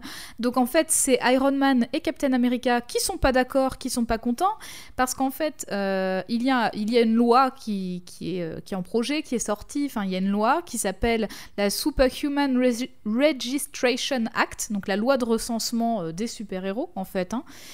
Et Iron Man, lui, il est pour. Parce qu'il trouve ça normal qu'on garde sur un registre tous les super-héros. Captain America, lui, il est contre, Mhm. d'ailleurs, assez étonnamment, parce que c'est a priori le, plus pat- patriotique. J'ai D'ailleurs, moi, j'avais toujours compris l'inverse. Alors, euh, oui, mais euh, Captain America, il a quand même vécu la Seconde Guerre mondiale. Donc, ceci explique peut-être cela. tu vois? En termes de recenser les gens, tout ça, je pense qu'il est Oui. vacciné. hein, euh. Ouais, oui, oui. Oh, il en a vu d'autres. Euh, mais donc, cela grosso dit, modo, la euh, bon, on va pas s'étendre dessus, je pense, mais euh, cela dit, les, les deux ont des raisons valables pour leur, euh, pour Oui, leur oui. opinion. Mais alors, la loi de recensement, euh, enfin, en très gros, elle impose à toute personne qui a un super pouvoir une, ou une, identi- une identité secrète de super-héros, super-héroïne, de s'inscrire sur un registre dans l'idée d'encadrer ses activités pour pouvoir éviter un maximum de morts de citoyens et citoyennes et les protéger au maximum. Voilà. Euh, évidemment, ça pose plein de questions sur la liberté individuelle, tout ça, et c'est ça aussi qui, qui est questionné dans l'histoire. Euh, mais bref, Carole, elle, elle est du côté de Tony Stark, ça veut dire qu'elle est pour Ouais. euh, le recensement, parce qu'elle est loyale envers le gouvernement des États-Unis. Elle est aussi loyale envers Tony parce que c'est son pote, et aussi parce que pour elle, ça, ça va dans le même sens que protéger la population, et c'est ce qui l'importe. Euh, la storyline est quand même méga longue à expliquer, donc voilà, mais grosso modo, ça fait plein de dommages collatéraux, évidemment. Ça a un impact énorme sur l'univers Marvel, comme Jade l'a dit. Encore aujourd'hui, il y a des références à Civil War. Euh, et d'ailleurs, ça a donné lieu aussi à la création des New Avengers, donc, Captain Ameri- donc euh, l'équipe de Captain America contre le recensement, et des Mighty Avengers, donc l'équipe d'Iron Man pour le recensement. Les Mighty Avengers, dont on avait Euh. déjà parlé avec Monica la semaine dernière. Oui Et alors du coup, ça, c'est des, c'est des, c'est des nouveaux groupes qui ont été créés en 2007. euh, et les Mighty Avengers, ben, Carole en fera partie en tant que chef. Donc euh, quand, euh, quand, Carole, quand Carole a fait partie des Mighty Avengers, euh, et elle confronte une nouvelle version d'Ultron. Donc Ultron, c'est un, Un un robot. robot. pas sympa. Ouais, voilà. un Grosso robot modo, vraiment oui, vénère. Et voilà, faisons très court. Carole finit absorbée euh, par absorbée, on ne sait pas trop quoi, qui vient d'Ultron. Euh, ça lui confère un tout nouveau nouveau euh, niveau de puissance Ah. et ça lui permet cette fois de dévier des missiles Bah. qui arrivent sur New York City. Pourquoi pas? Voilà. On est à un point Pourquoi pas? où, de toute façon, elle a tous les pouvoirs vu que c'est la plus Après tout. puissante. Donc voilà, elle Voilà. fait ce qu'elle veut. Après tout. Euh, par contre, je tiens à dire qu'elle absorbe quand même vachement beaucoup de choses. Je pense que c'est une pierre de lithothérapie. c'est clair Mais elle prend, Pour des moi, bains, elle prend des bains avec du gros sel dedans pour se recharger, hein, c'est sûr. c'est ça. après, elle se Pour met au moi, soleil Carol comme ça. Danvers, étoile. c'est ça. elle Carol Danvers et une améthyste, aucune différence. C'est la même chose, c'est une pierre. Là, faisons un petit récapitulatif Oui. des pouvoirs de Carole, S'il vous plaît. Donc, la force surhumaine, les Check. tanks, toujours ok. Ok. Voilà, check. La super vitesse, check. Super agilité, donc on n'oublie pas euh, les moments évidemment. de voilà, on n'oublie pas ces, ces moments de gymnaste douce et fragile, mais là elle est plus du tout fragile. Voilà, elle est douce, c'est tout. check. Euh, endurance surhumaine, check toujours. Invulnérabilité, check. Et elle guérit plus vite. Mais alors là, euh, on sait pas trop où elle est. Enfin, elle est vulnérable ou pas finalement. Euh, Bah, je pense que compliqué, ce mais- son invulnérabilité, c'est qu'elle guérit plus vite que la normale. Du coup, genre, euh, Oui. si elle se prend un coup de couteau, et ben en deux secondes, elle est guérie. C'est pour ça qu'elle est invulnérable. Elle sait voler, même dans l'espace, toujours. Ouais, toujours. Check. Euh, absorption et projection d'énergie. Euh, donc c'est pas très clair sur l'énergie, mais bon, euh, voilà, c'est des lasers, ça peut ouais, être de la un, magie. un- un truc assez large pour, pour faire ce qu'elle veut, en fait. Pour que n'importe quel scénariste. Voilà, c'est un terme ce très veut. générique, Ouais. énergie. Euh, et toujours, du coup, son septième Ouais. sens, hein, son sens de détection du danger, euh, qui est bien présent. Tout ça en plus de, bien sûr, ses, capa- ses capacités de pilote, de meuf formée à l'US Air Force, d'éditrice de magazine et un charisme de ouf, évidemment. C'est une femme orchestre. Exactement, c'est pas pour rien qu'elle est considérée la plus puissante Ouais. de l'univers. Euh, et heureusement qu'elle a tous ses pouvoirs parce que sinon elle n'aurait jamais pu suivre dans toutes les situations de merde dans lesquelles elle va se retrouver dans les années qui suivent. Allez, Allez, vends-nous du rêve. on va essayer de le faire euh, un rêve. peu vite parce que ça- c'est un épisode Ça qui dure file. quand même, donc euh, voilà. En 2008 sort Secret Invasion et Mm. qu'est-ce qui se passe dans Secret Invasion? Il se passe que les Skrulls, donc on, on le rappelle, les aliens verts qui sont les ennemis des cris, qui sont des métamorphes, et ben en fait ils prennent la place de tout plein d'humains. De Euh, super-héros. Donc il y a une guerre voilà, de super-héros. Euh, donc il y a une guerre, c'est pas joli joli à voir, et la guerre se termine grâce à Carole, voilà, on vous le dit. ouais. Euh, tout simplement parce qu'elle combat littéralement tous les Skrulls à elle seule. Quelle femme. Voilà. Quelle femme. C'est, vous avez un problème? Appelez Appelez Carole. Carole Danvers, c'est tout. Elle est dans le. Euh, putain, j'ai sorti le mot bottin problème. en 2020. Suis un problème avec l'administration française Appelez Carole. Bref, après ça, euh, Norman Osborn, qui, euh, on le rappelle, est plutôt pas sympa euh, dans l'univers de Spider-Man, se retrouve à la tête des Avengers. Oui. parce que. Ouais, non, mais c'est un truc tout compliqué avec des clones, encore une fois. Je t'expliquerai si Voilà, tu veux. en ouais, parce on que le- fout, ça parle pas de meuf, donc je vais pas le raconter ici. Voilà, le gouvernement l'a jugé apte, donc il est à la tête des Avengers. Bref. En 2009, donc un an après, dans Dark Avengers, Carol, en tant que Miss Marvel, se, se barre parce qu'elle veut pas obéir à Osborn et elle a raison. Et elle va rejoindre les New Avengers cette fois-ci. Alors Osborn, pas content, qu'est-ce qu'il fait? Il engage un gars maxi puissant pour la tuer et elle arrive à le battre en utilisant toutes ses forces. Est-ce qu'il s'appelle. Marcus? J'ai pas noté. Parce que vraiment, serait ce trop drôle. Putain, s'il y a encore un Marcus qui Euh, débarque. mais du coup, ouais, mais du coup, elle utilise tout ce qui lui reste comme force et donc en gros, euh, elle, elle, elle a une surcharge et en fait, tout le monde croit qu'elle est morte. Mhm. Voilà. Mais du coup, qu'est-ce qui se passe? Norman Osborn en profite pour nommer Carla Sofen, donc Moonstone, Mhm. en tant que Miss Marvel. La nouvelle Miss Marvel. Donc la deuxième? Mais euh, oui, mais alors attention, parce que Carole, elle se laisse pas abattre si facilement en fait. Elle fait son grand retour sous la Pas forme morte. de plein d'entités d'énergie éparpillées partout dans le monde, avec l'aide des New Avengers, de Modoc. Oh Hey, comeback. Modoc, qui vient filer un petit coup de main. Euh, Sympa, des technolo- de technologies cheloues. Et Carole est de retour, ça y est. Elle est reconstituée, elle est prête à botter des culs. Donc Du en coup, gros, elle elle, était confronter- en plein de pièces de puzzle partout sur le- dans le monde. C'est Et ça. grâce à des trucs, et ben elle- ça a reconstitué le puzzle Carole. Et elle est re là. C'est ça, pu- puzzle, puzzle plein de milliers d'étoiles et hop, Oh, c'est voilà. On est, Miss on Marvel est fait, est de on est fait d'étoiles. Nous sommes faits d'étoiles. C'est beau, c'est très beau. Donc euh, elle va confronter euh, Carla Sofen, Putain, évidemment, t'allais elle dire là-bas à plat de couture, pour enfin récupérer son titre de Miss Marvel. C'est très compliqué, on l'explique vite fait, parce que euh, il y a encore plein de choses à dire. Oui. Alors après ça, euh, il se passe vraiment plein de choses, beaucoup trop de choses. Donc en vrac, elles finissent par mettre fin au règne d'O- au règne d'Osborne et aux Dark Avengers. La loi de recensement est révoquée. Iron Man et Captain America se euh, réconcilient à peu près euh, et avec Thor, ils forment trois équipes d'Avengers différentes, dont encore les New, les new Avengers. Franchement, là, au point où on en est, j'ai pas l'impression que c'est des super-héros, j'ai l'impression que c'est des putains de milices. Il faut, faut qu'ils se mettent d'accord sur Non, leur nom mais il y a d'équipe. 10 quoi. 000 groupes. Il y a les West Coast Avengers, il y a les Mighty Avengers, il y a les New Avengers, il y a les Young Avengers. Il y, a- il y en a trop. Et il y a les relais Tu Avengers tu- normaux crois qu'ils font ça pour se faire des matchs de basket et tout euh, Des matchs amicaux Des championnats de basket à la fin de l'année à chaque fois. Cette équipe de New Avengers est dirigée par Luke Cage euh, et Carol est la commandante euh, en second. Ouais, son bras droit. Euh, bon, il y, a des- y a des bails avec les X-Men, il y a des bails avec Doctor Doom, donc Fatalis en français. Oui. Bref, bref, plein, de choses, en 2010, enfin au début des années 2010. Des choses qui, d'ailleurs, euh, encore à travers de nombreuses pages, de nombreuses, sur de nombreuses histoires, ne vont cesser de prouver euh, que Carol a tout, toutes les capacités pour être une leaduse, ainsi qu'une combattante affirmée, tenace et maligne. Et comment, comment est-ce qu'elle pourrait être au top du top, mais encore plus au top du top Peut-être en pas. ayant un meilleur Comment uniforme? Peut-être. En étant plus en étant, maillot de en étant écrite. Oui, peut-être en étant écrite par une personne qui peut vraiment se mettre Oh. à sa place. Peut-être parce que, oh, oh mon dieu, une femme Oh, incroyable. ça sait écrire les femmes? Ça sait tenir un Ça, c'est stylo réfléchir. Je dis, Bah, quoi? Je savais pas, fallait Eh le dire à ben, les Marvel deux. avant, dis donc.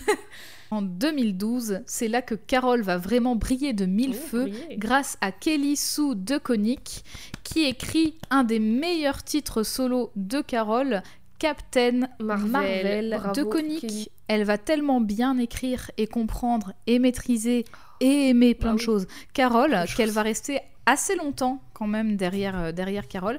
Donc en ce mois de juillet 2012, c'est Kelly Sue DeConnick qui est au scénario et Dexter Soy au dessin. C'est là que Carol Danvers laisse tomber son petit juste au corps pour revêtir, comme Jade nous l'a décrit, une tenue intégrale. Donc l'idée de cette run de 2012, c'est que Carol Danvers explore son passé tout en montrant ce que la légende de l'ancien Captain Marvel, Marvel, signifie pour Carol, comment elle va endosser cette responsabilité et comment le reste de l'univers, donc de, de l'univers euh, dans Marvel, donc dans le donc les Avengers et compagnie, réagissent face à cela. Parce que du coup, maintenant qu'elle a le nom Captain Marvel, elle devient un personnage héritage, ce Mm. qu'on évoquait la semaine dernière. Donc aussi, euh, elle rejoint l'équipe principale des Avengers, cette fois en tant que Captain Marvel dans le tome 5, dans le volume 5 de la série The Avengers, et aussi dans la série spin-off Ave- Avengers Assemble que, tiens donc, Kelly Sue DeConnick écrit Bah aussi. dis donc, elle est partout Bah tiens, ils- incroyable. Chez Marvel, ils ont une scénariste, ils la foutent partout. On Bah, la en même temps, pour la cohérence au moins, Bah oui, euh, c'est clair. pour la cohérence au moins c'est nickel. Euh, J'en profite pour ajouter que les éditeurs et éditrices de Marvel aimaient le travail de DeConnick et qui, elles, reconnaissaient qu'ajouter Carol Danvers en tant que Captain Marvel à l'équipe apporterait, je cite, du pouvoir féminin dans le line-up des Avengers. Alors, quoi que veut dire pouvoir féminin en même temps, si, vous, du arrêtiez, pouvoir, si vous sinon. arrêtiez de virer une meuf à chaque fois qu'il y en a une autre qui arrive, peut-être que vous auriez plus de pouvoir féminin. Oui, voilà, Mais, si vous aviez pas de quota. certes, c'est vrai. D'ailleurs, Kelly Sue DeConnick a dit qu'elle avait une certaine affection pour Carol Danvers et a décidé que si elle pouvait euh, décider justement de ce qu'il en serait, euh, ben elle ajouterait une place pour elle en fait dans le line-up. Donc c'est vraiment, euh, elle se dit voilà, si on me donne la possibilité, je le fais. Ouais. Du coup, elle l'a En fait. 2013, exactement, du coup elle l'a fait. En 2013, euh, Carol est l'héroïne du crossover Captain Marvel Avengers intitulé The Enemy Within, qu'on pourrait traduire par l'ennemi à L'ennemi l'intérieur. dedans. L'ennemi dedans. Euh, dans lequel elle et les Avengers combattent ensemble Yon Rogue, le fameux commandant Kree qui est, si vous avez suivi, responsable de l'explosion qui a donné ses pouvoirs à Carol mais qui a aussi causé sa perte de mémoire. Ensuite, en mars 2014, arrive un huitième volume de Captain Marvel qui sort euh, et devine quoi, c'est de nouveau Kelly Sue DeConnick Ah aux bah oui, hein. commandes. Avec cette fois. David Lopez. Donc euh, David Lopez au dessin. Donc pour ce nouveau volume, le choix de la scénariste n'est plus de se cantonner à New York comme terrain de jeu, comme dans le précédent volume. Cette fois, avec ce nouveau, euh, ce, ce nouveau volume, on commence à New York, mais Carol va aller dans les étoiles et explorer l'univers. Plus haut, plus loin, plus vite et plus. Hmm. Exactement, et bah elle y va parce que elle peut. Bah ouais, tout simplement. Donc Attends, la meuf, elle est faite d'étoiles. Pourquoi ne pas aller dans les étoiles? Je passe très vite. euh, on arrive en 2015. Il y a eu cette storyline dont on a déjà parlé, toi et moi, euh, dans plusieurs épisodes. C'est la run Secret Wars. Oui, oui. En tout cas, pendant cette run, Carol, elle a sa propre série. Bravo Encore? Bah dis donc. Oui Quelle femme Quelle femme Donc, euh, sa propre série qui s'intitule Captain Marvel and the Carol Corps. Ah Donc, c'est une mini-série. Voilà, c'est une mini-série toujours coécrite par Kelly Sue DeConnick. Exactement, mais aussi Kelly Thompson. Donc je vais les appeler les Kellys Kelly. à partir de maintenant. Double Kelly. Et donc clairement, euh, c'est un hommage et un clin d'œil au fandom de Carol qui s'appelle justement les Carol Mhm. Corps. Mhm. Voilà, donc euh, le fandom c'est appelé comme ça. Et encore aujourd'hui. Oui, les fans de Carol. Du coup, je t'envoie trois couvertures des Carol, Corps, Carol Corps. Pardon. Sur la deuxième, elle est en uniforme de Captain Marvel et elle vole avec euh, aux côtés d'avions. Et sur la troisième, elle est trop trop belle la troisième.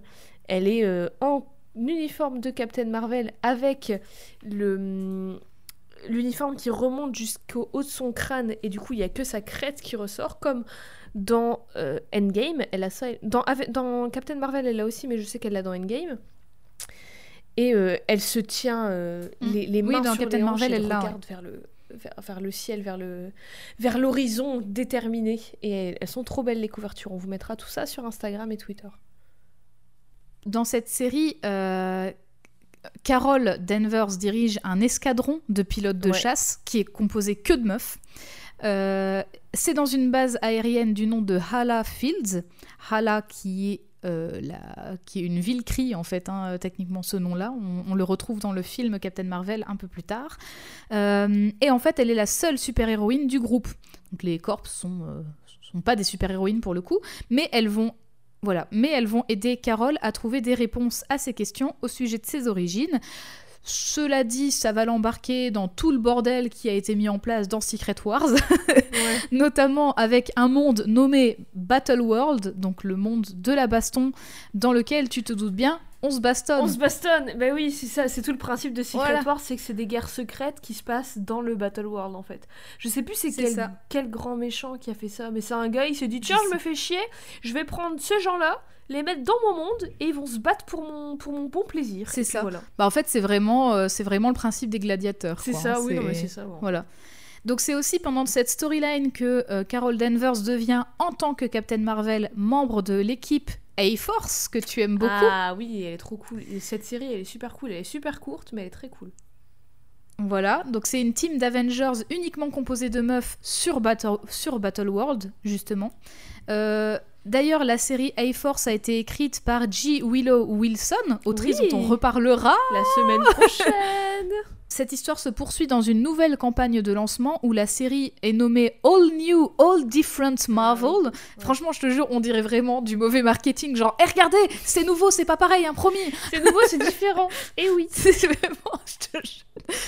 Bref, dans cette nouvelle série qui suit Secret Wars, Carol a là encore un rôle clé qui va la mener à un neuvième volume de Captain Marvel, écrit Ça cette fois, ouais, écrit cette fois par les showrunners de la série Agent Carter, donc euh, Ah. la, la série Agent Carter, euh, donc euh, qui est trop cool d'ailleurs. Je suis dégoûtée qu'elle ait été annulée. Toujours les meilleures séries qui partent avant les autres. Voilà. Donc les showrunners de la série, c'est Tara Butters et Mich- Michel Fazekas. Voilà, Michel, je crois. Avec cette fois au dessin Chris Anka. Ah. Chris Anka, donc, qui a dessiné ceci. Je crois. Ah oui, bah oui. Non, c'est ça. Oui, c'est la couverture, encore une fois, elle a son iroquoise, son iroquois, et elle se tient debout avec euh, son poing dans sa main, déterminée, avec plein d'avions derrière elle. C'est un peu toujours les mêmes, euh, les mêmes gimmicks, enfin les mêmes, euh, les mêmes Oui. patterns qui reviennent, mais en même temps ça marche. Et elle a toujours le même Exactement. uniforme, qui est euh, toujours son uniforme de Captain Marvel rou- euh, rouge, jaune et bleu, avec toujours sa ceinture rouge euh, en foulard de, qu'elle garde de son uniforme de Miss Marvel. Donc, Mhm. personnage héritage de Captain Marvel, mais aussi d'elle-même un peu, tu vois. Elle a un mix. Exactement. C'est une réactualisation un peu, plus que juste un copier-coller d'un autre gars. Alors, euh, du coup, cette fois, je vous ai parlé des, des noms des donc, euh, de Tara Butters et, et Michel Fazekas. Oui, cette fois, Kelly Sue de Koenig n'y est plus parce qu'en fait, elle quitte Marvel après la run Secret Oh, Wars. Oh non. Voilà. Euh, revoir, on est en octobre 2015. Au revoir Kelly, on te reverra sur d'autres projets. Euh, on est en octobre 2015 et la série se déroule 8 mois après les événements de Secret Wars, alors que notre cher Captain Marvel prend les rênes de l'agence militaire SWORD, dont on a déjà parlé la semaine dernière, euh, qui était euh, au départ une agence prévue pour protéger la Terre des menaces extraterrestres. Ouais. Et bien sûr, on est quand même là à plus grande échelle parce qu'il s'agit de protéger une planète du reste de l'univers. Donc euh, Oui. voilà. D'ailleurs, cette nouvelle sortie monte encore d'un cran les responsabilités et la puissance euh, de Carol. Donc selon l'éditrice Sana Amanat, Ah. Carol est censée être une soldate et une commandante. la semaine prochaine. Et oui. Donc Carol est censée être une soldate et une commandante, mais aussi une diplomate. L'objectif de ce neuvième volume de Captain Marvel est de développer ses caractéristiques dans un monde où tout change, car il ne car il s'agit pas de la Terre, mais de l'espace, et donc d'un nouveau monde avec d'autres coutumes, d'autres règles, donc c'est un peu différent quand même. Au même moment Oh Carol Danvers, qui ne doit jamais connaître les galères du chômage, la chanceuse. Euh, mais elle doit par contre très certainement connaître le burn-out, donc euh, Bah, courage à oui. toi. Euh, Carol rejoint les Ultimates. Donc d'un côté, elle dirige la base militaire spatiale du SWORD. Euh, ben là, en fait, euh, dans cette, euh, dans cette série-là, elle dirige la première agence spatiale qui appartient à la Terre, sobrement nommée Alpha Flight. Ah, donc voilà. Au-delà d'être une super-héroïne qui botte des culs, elle est aussi la diplomate, celle qui doit traiter de relations interspatiales, du coup. Euh, dans la série The Ultimate, l'histoire de Carol se concentre justement sur ses liens avec le côté très ordinaire des super-héros et super-héroïnes, mais aussi tout ce qu'il y a, euh, tout ce qu'il y a autour. Autour, quoi. ouais. Arrive l'année 2016, l'année où, après la dispute entre Iron Man et Captain America qui a donné lieu à Civil War, on est reparti pour un tour avec Civil War 2. c'est reparti. Allez On n'a pas assez de guerre secrète, d'invasion secrète. Il nous faut maintenant une deuxième guerre civile. Allez. Tout est fait pour qu'ils pour qu'ils se mettent 2016 sur la gueule, c'est terrible. Franchement, 2016, euh, il se passait d'autres choses euh, peut-être plus préoccupantes. hein. C'est clair. pense. Comme cet épisode dure déjà 150 ans, je vais tenter de résumer brièvement. Euh, mais on a cette fois un désaccord entre Iron Man et Carol Danvers. Ouais. Voilà, cette fois, elle ne se met plus du côté d'Iron Man, elle n'est pas d'accord avec lui. Euh, et décidément, moi je pense que si vraiment tout le monde allait voir un psy, euh, ça, ça, réglerait tout. Euh, Par Vraiment, contre, je sais pas qui, est- qui voilà. sont les psys des super-héros, mais les- ils devraient être payés tellement cher parce que tout ce qu'ils doivent encaisser, les pauvres. Bah tu sais quoi, je Et pense puis que sans Iron Man, précédent, euh, quoi, Tony Stark diagnostiquer aux super-héros et super-héroïnes, je pense. Mais je pense, je pense que Tony Stark, franchement, il a les moyens de mettre en place des mutuelles pour clair. ça. hein, donc... donc, en gros, cette fois, pourquoi ils se mettent sur la gueule Je vais essayer d'aller au plus simple. Mais en gros, un jeune étudiant de l'université de l'Ohio euh, est exposé au nuage tératogène. Il on s'appelle Marcus. déjà parlé. Non, il s'appelle pas Marcus. Il s'appelle Ulysse. Ah. Voilà. Euh, donc, il est exposé au nuage tératogène, dont on avait déjà parlé dans notre épisode sur Lunella, Lunella, je ne sais plus le dire, Et dont on Lunella Lafayette. reparlera la semaine Euh, donc-. Exactement, donc euh, le nuage tératogène qui transforme ce jeune garçon en inhumain. Euh, et du coup, il gagne un pouvoir. Qu'est-ce que c'est? Trois fois rien. C'est juste qu'il peut voir les événements futurs. Voilà. Et du coup, ça fait parler de lui. Et donc là, désaccord entre les super-héros. Captain Marvel voudrait utiliser les pouvoirs d'Ulysse et en profiter pour punir les criminels avant que les méfaits ne soient commis. Euh, mais Iron Man pense qu'une punition ne peut en aucun cas se faire avant qu'un crime n'ait lieu. Et puis ça, Euh, c'est pas forcément euh, utile. Enfin, Ouais, je veux dire, et ça va d'ailleurs, euh, dissuader les gens. Et d'ailleurs, Psychopass. tu me l'as grillé. Mais l'anime, Mais oui. l'animé Psycho Pass, qui est excellent, un de mes animés préférés, et toi super, aussi, ouais. Je pense. Oui. Qui est littéralement, c'est ça en fait, tous les, c'est dans le futur, je sais plus quoi, toutes les personnes ont quelque chose qui s'appelle le Psycho Pass, qui détermine leur niveau de psy- psychopathie. Enfin, en gros, ça détermine leur, leur dangerosité et si oui ou non ils sont potentiellement des criminels. Et du coup, c'est ils arrêtent les gens avant même qu'ils ne commettent des crimes parce que potentiellement ils peuvent peut-être en commettre un. Mais en fait, on, on voit très bien dans, ce, dans, dans cette série que c'est complètement biaisé parce Ouais. qu'en gros, euh, ça se base sur euh, les battements de ton cœur, ton stress, tes émotions. Bah, et puis, Et donc il suffit que tu ressentes une émotion forte, comme juste de la colère, et en fait tout de suite on va, ça va déterminer que t'es dangereux. et puis aussi, et, euh, le donc, truc c'est que c'est quelqu'un voilà, qui a créé ce truc à la base. Du coup, c'est biaisé à la base parce Oui, que oui, l'algorithme de la personne, il peut être totalement biaisé, tu vois. Et ça peut être Ouais, totalement on va pas- on va pas spoiler si vous- Oui, pardon, bref. Bref. Si vous pouvez regarder Psychopath, regardez-le, c'est vraiment très chouette. Et justement, ça pose vraiment, ça pose vraiment question en termes d'éthique et tout, et aussi comment c'est un, un système qui a des limites, parce qu'en fait, euh, le grand méchant de l'histoire montre les limites du système. Oui. Donc, désaccord entre les super-héros, euh, tout part en couille, bien entendu, euh, quand Ulysse, en plus de ça, déjà qu'ils savent pas se mettre d'accord, Ulysse, il arrive et il dit Ah bah merde, il y a un des héros qui va causer une destruction majeure. Oups, Mais je dis pas qui qu'est-ce qu'on fait Allez, salut Ah. les nuls Bref, Civil War 2 est scénarisé par, encore lui, Brian Michael Ah, Bendis, bah oui. et dessiné par David Marquez. Et pour Bendis, Carole pense qu'en fait, si à la fin de la journée, tout le monde, enfin le monde peut tourner et que tout le monde est en sécurité, bah ça lui est égal en fait que ça restreigne encore, encore une fois les libertés des gens. C'est important en fait de, de savoir quoi. Donc du coup, encore une fois, c'est, euh, enfin, c'est très direct, mais c'est vraiment une façon de, une façon de protéger les gens, quoi. Bah, c'est très. Ouais, c'est. Il n'y a pas beaucoup de nuances en fait. C'est très. euh, C'est ça. Elle se remet pas. Elle remet pas en question sa façon de penser. Mais en même temps, enfin, ça m'étonne pas parce qu'elle est très bourrue et en plus elle a. euh, Enfin, faut pas oublier qu'à la base elle vient de l'US Air Force et c'est vraiment genre tu penses comme si, tu penses comme si et tu réfléchis pas quoi. Hmm. Et même si c'est pour protéger les gens, même si c'est pour le bien, toutes les- tous les moyens ne sont pas bons pour arriver à une fin. Tu vois ce que je veux dire? À noter que dans sa team se trouveront entre autres Captain America, Spider-Man, la Vision, Medusa, Miss Hulk, Œil de Faucon et j'en passe. Tout ça pour dire qu'elle sera surtout contre Miss America, dont Jade a déjà parlé Ouais. dans l'émission. Très euh, Civil War 2, elle a un- dit qu'elle a un rôle très important, euh, Miss America, dans Civil War 2. J'avais pas spoilé, Eh oui. j'en ai pas parlé pour pas spoiler, mais ouais. Alors, une fois euh, Civil War 2 terminé, Carol Danvers devient l'héroïne du comic The Mighty Captain Marvel, donc la puissante Captain Marvel, Captain Marvel scénarisé par Margaret Stoll et euh, dessiné par Ramon Rosanas Palo Mineral. Voilà, je m'en doutais. Je suis trop contente que t'aies suivi, merci.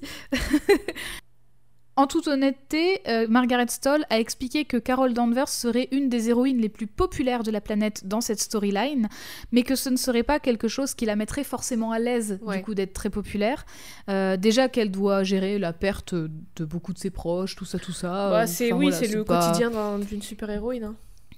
voilà, peut-être pas le moment de kiffer sa popularité. Euh, elle a quand même toujours son taf de commandante de l'Alpha Flight, hein, on n'oublie ouais. pas. hein. Elle a quand même toujours son taf de commandante euh, pour lequel elle doit recruter et entraîner de nouveaux et nouvelles cadets et cadettes euh, sans savoir qu'un mystérieux danger plane sur tout ce qu'elle a construit. Donc voilà, beaucoup de choses à gérer. Quand on arrive en 2018, en juillet, euh, Carol Danvers est l'héroïne d'une nouvelle série, encore. Ils peuvent pas juste. Ah, cette fois, on l'arrête Ils peuvent plus, pas hein, juste dire Captain Marvel volume euh, 6, tu vois. Juste rajouter. Enfin. r- Rester sur Captain Marvel, quoi. Alors c'était le cas pendant un moment, mais là c'est un peu particulier parce qu'en juillet 2018, c'est un retcon. Ah, Le voilà, le fameux. Le fameux. The Life of Captain Marvel est toujours écrit par Margaret Stoll, mais cette fois c'est dessiné par Carlos Pacheco et aussi Marguerite Sauvage. Donc cette série c'est un retcon, donc on le rappelle c'est la continuité rétroactive, mais on change des petites choses. Euh, donc c'est un retcon de l'origine story de Carol, donc c'était il y a deux heures que je vous en parlais. Margaret Stoll, elle a déclaré que c'était plutôt, enfin c'était pas vraiment une réécriture, mais c'était plutôt regarder son histoire euh, via un autre point de vue. Donc ça change pas de ce qui se passe, enfin ça change pas beaucoup de ce qui se passe en 68, mais comme on le regarde sous un autre Ah, angle, ça rajoute des éléments. Je m'explique. Je m'explique. Euh, du coup, ça raconterait un autre côté de l'histoire, euh, même si dans le fond, bah, il y a quand même des choses qui changent. Euh, la scénariste a également reconnu que ce retelling serait très proche du film Captain Marvel Oui, bah oui, du ça. MCU. C'est pour ça qu'ils voilà. l'ont fait à la base, non Il me semblait que j'avais lu. euh, je l'ai pas- je l'ai pas noté, ça. disaient qu'en gros, grosso modo, ils avaient, euh, ils avaient accordé leur violon pour que ça colle plus au truc du film et que les gens ils soient pas perdus en fait. Et ils, avaient- ils ont Bah fait alors- pareil avec euh, Scarlet Witch et Quicksilver. Alors oui, mais par contre, euh, Margaret Stoll, elle dit que le film a quand même sa propre diégèse. Donc Oui, je pense oui, qu'elle veut ça- vraiment ça séparer les deux quand même. hein. C'est, enfin, Mm. c'est- vraiment presque la même origine. Donc pour justifier ce retcon, l'histoire se concentre sur le retour de Carol dans sa ville natale après qu'elle ait fait une crise de panique en pleine baston, parce que bah oui, Ça arrive. voilà, faut, ça arrive. Euh, du coup, elle est devenue assez dangereuse pour tout le monde. Donc elle revient à Harpswell dans le Maine, et alors qu'elle doit déjà gérer le fait que son frère soit dans le coma suite à un accident, elle tombe, elle tombe sur des lettres d'amour écrites par son père, mais pas à sa mère. Aïe, Oupsie, aïe, aïe, aïe. oupsie. aïe. C'est ja- Euh, jamais à l'enfant de trouver ça. Jamais. Ouais, non, peu importe son âge. hein, Oui, bah oui, oui. Euh, du coup, je n'en dis pas plus, mais qu'est-ce qu'on apprend quand même qui est assez important dans The Life of Captain Marvel? Bah, on apprend en fait que la mère de Carol, elle est écrite. elle n'était pas humaine. Ah, aïe, aïe, aïe. Mais, mais attention, l'explosion, elle a quand même eu lieu. En fait, il est expliqué que l'explosion euh, qui a du coup fait fusionner l'ADN de Carol avec celui de Marvel, elle n'a pas fait fusionner Elle a finalement déclenché ces deux, ces deux ADN. C'est ça, Comme elle a le- réveillé son ADN cri. Comme le nuage tératogène fait avec les inhumains au final. Exactement. Inhumains Mais du coup, Qui sont créés par les cris. Putain, non, mais en fait. Tout est lié les cris sont les cris sont les créateurs plus- de l'univers, vraiment. Alors, c'est- voilà. euh, 2018, c'est 4 ans après la première apparition de la nouvelle Miss Marvel dont on parlera la semaine prochaine. Et ça a un rapport, du Mhm. coup. Ça a un gros lien. Tout est lié. Les personnages héritages, Exactement. tout est lié. En fait, finalement, c'est pas tant. Enfin, c'est pour ça que Margaret Stoll, elle, elle- elle avait l'air de mettre de la nuance dans ce qu'elle disait. Ouais. C'est parce que c'est pas tant un retcon, c'est juste vraiment le voir sous un autre prisme. C'est Parce rajouter qu'elle une info, pouvait en pas le savoir. Voilà, c'est ça. Elle pouvait. Enfin, Carole, elle pouvait pas le savoir que sa mère, euh, elle est Ouais. Elle l'apprend justement dans ce comic-là. Euh. C'est ça. Et en fait, finalement, euh, sa mère lui explique que elle a toujours eu ses gènes cris. C'est juste que l'explosion d'une machine cri a révélé ses pouvoirs et que voilà, ça aurait pu ne jamais arriver. Et là, il se trouve que c'est arrivé. Donc finalement, on est passé d'un personnage legacy à plus un personnage legacy. Ouais, ouais, Enfin, ouais. plus vraiment. euh, elle a plus en vraiment fait, de lien avec tout son- avec Marvel. Tout son parcours, c'est de passer de la demoiselle en détresse de Captain Marvel à devenir Captain Marvel pour finalement euh, réactualiser le Captain Marvel et faire un... Enfin, Mm. alors que Monica, elle a commencé en Captain Marvel pour devenir Monica, elle, elle a commencé en Carol pour devenir Captain Marvel, mais re- réécrire Captain Marvel, tu vois ce que je veux dire? C'est, elle fait Oui, l'inverse oui, de Monica, exactement. mais rajoute une couche où en fait elle se réapproprie complètement le, le, le nom de Captain Marvel. Tant et si bien que maintenant, Mm. c'est, tu dis Captain Marvel, c'est Carol immédiatement. Tout le monde s'en fout de Marvel l'original. Mm, Tout- Captain exactement. Marvel, c'est Carol Danvers, c'est tout. Eh ben moi, je suis ravie. Bah ouais, j'avoue. Euh, bon, après, du coup, forcément, ils ont joué le jeu jusqu'au bout parce que euh, si elle a une origine cri et que sa mère est cri, elle a un prénom cri. Donc elle s'appelle Car elle. elle. Et pas comme Steve, non. Euh, voilà, fille de Marie elle, donc sa mère crie. Et pour- concernant son nom, alors, je sais pas si ça a un lien ou pas, mais euh, je faisais des recherches pour autre chose qui n'a rien à voir, quelque chose qui a à voir plus avec un certain magazine, et je suis tombée sur l'info que euh, Patricia Highsmith, qui a écrit le bouquin The Price of Salt, qui a été adapté en film Carol, Mhm. était, euh, a écrit chez Fawcett Comics. Fawcett Comics, qui ont fait, qui ont publié le premier Captain Marvel qui est maintenant Shazam, et elle a écrit sur la série original Captain Marvel Fawcett Comics. Donc est-ce que le fait Ah que la nouvelle Captain Marvel là maintenant s'appelle Carol à la base est une référence au personnage de Carol dans le livre de la personne qui avait écrit sur Captain Marvel chez Fawcett Comics Peut-être. Voilà les infos que je trouve quand je fais des recherches avec sur autre chose qui n'a rien à voir. Tout est lié. Vous est vous, lié. vous, sou- vous vous souvenez des, des fans brésiliens qui avaient toutes les moi. infos et tout? Bah maintenant j'en fais partie. Totale brésilienne. Je ne suis plus uniquement portugaise, je suis brésilienne maintenant.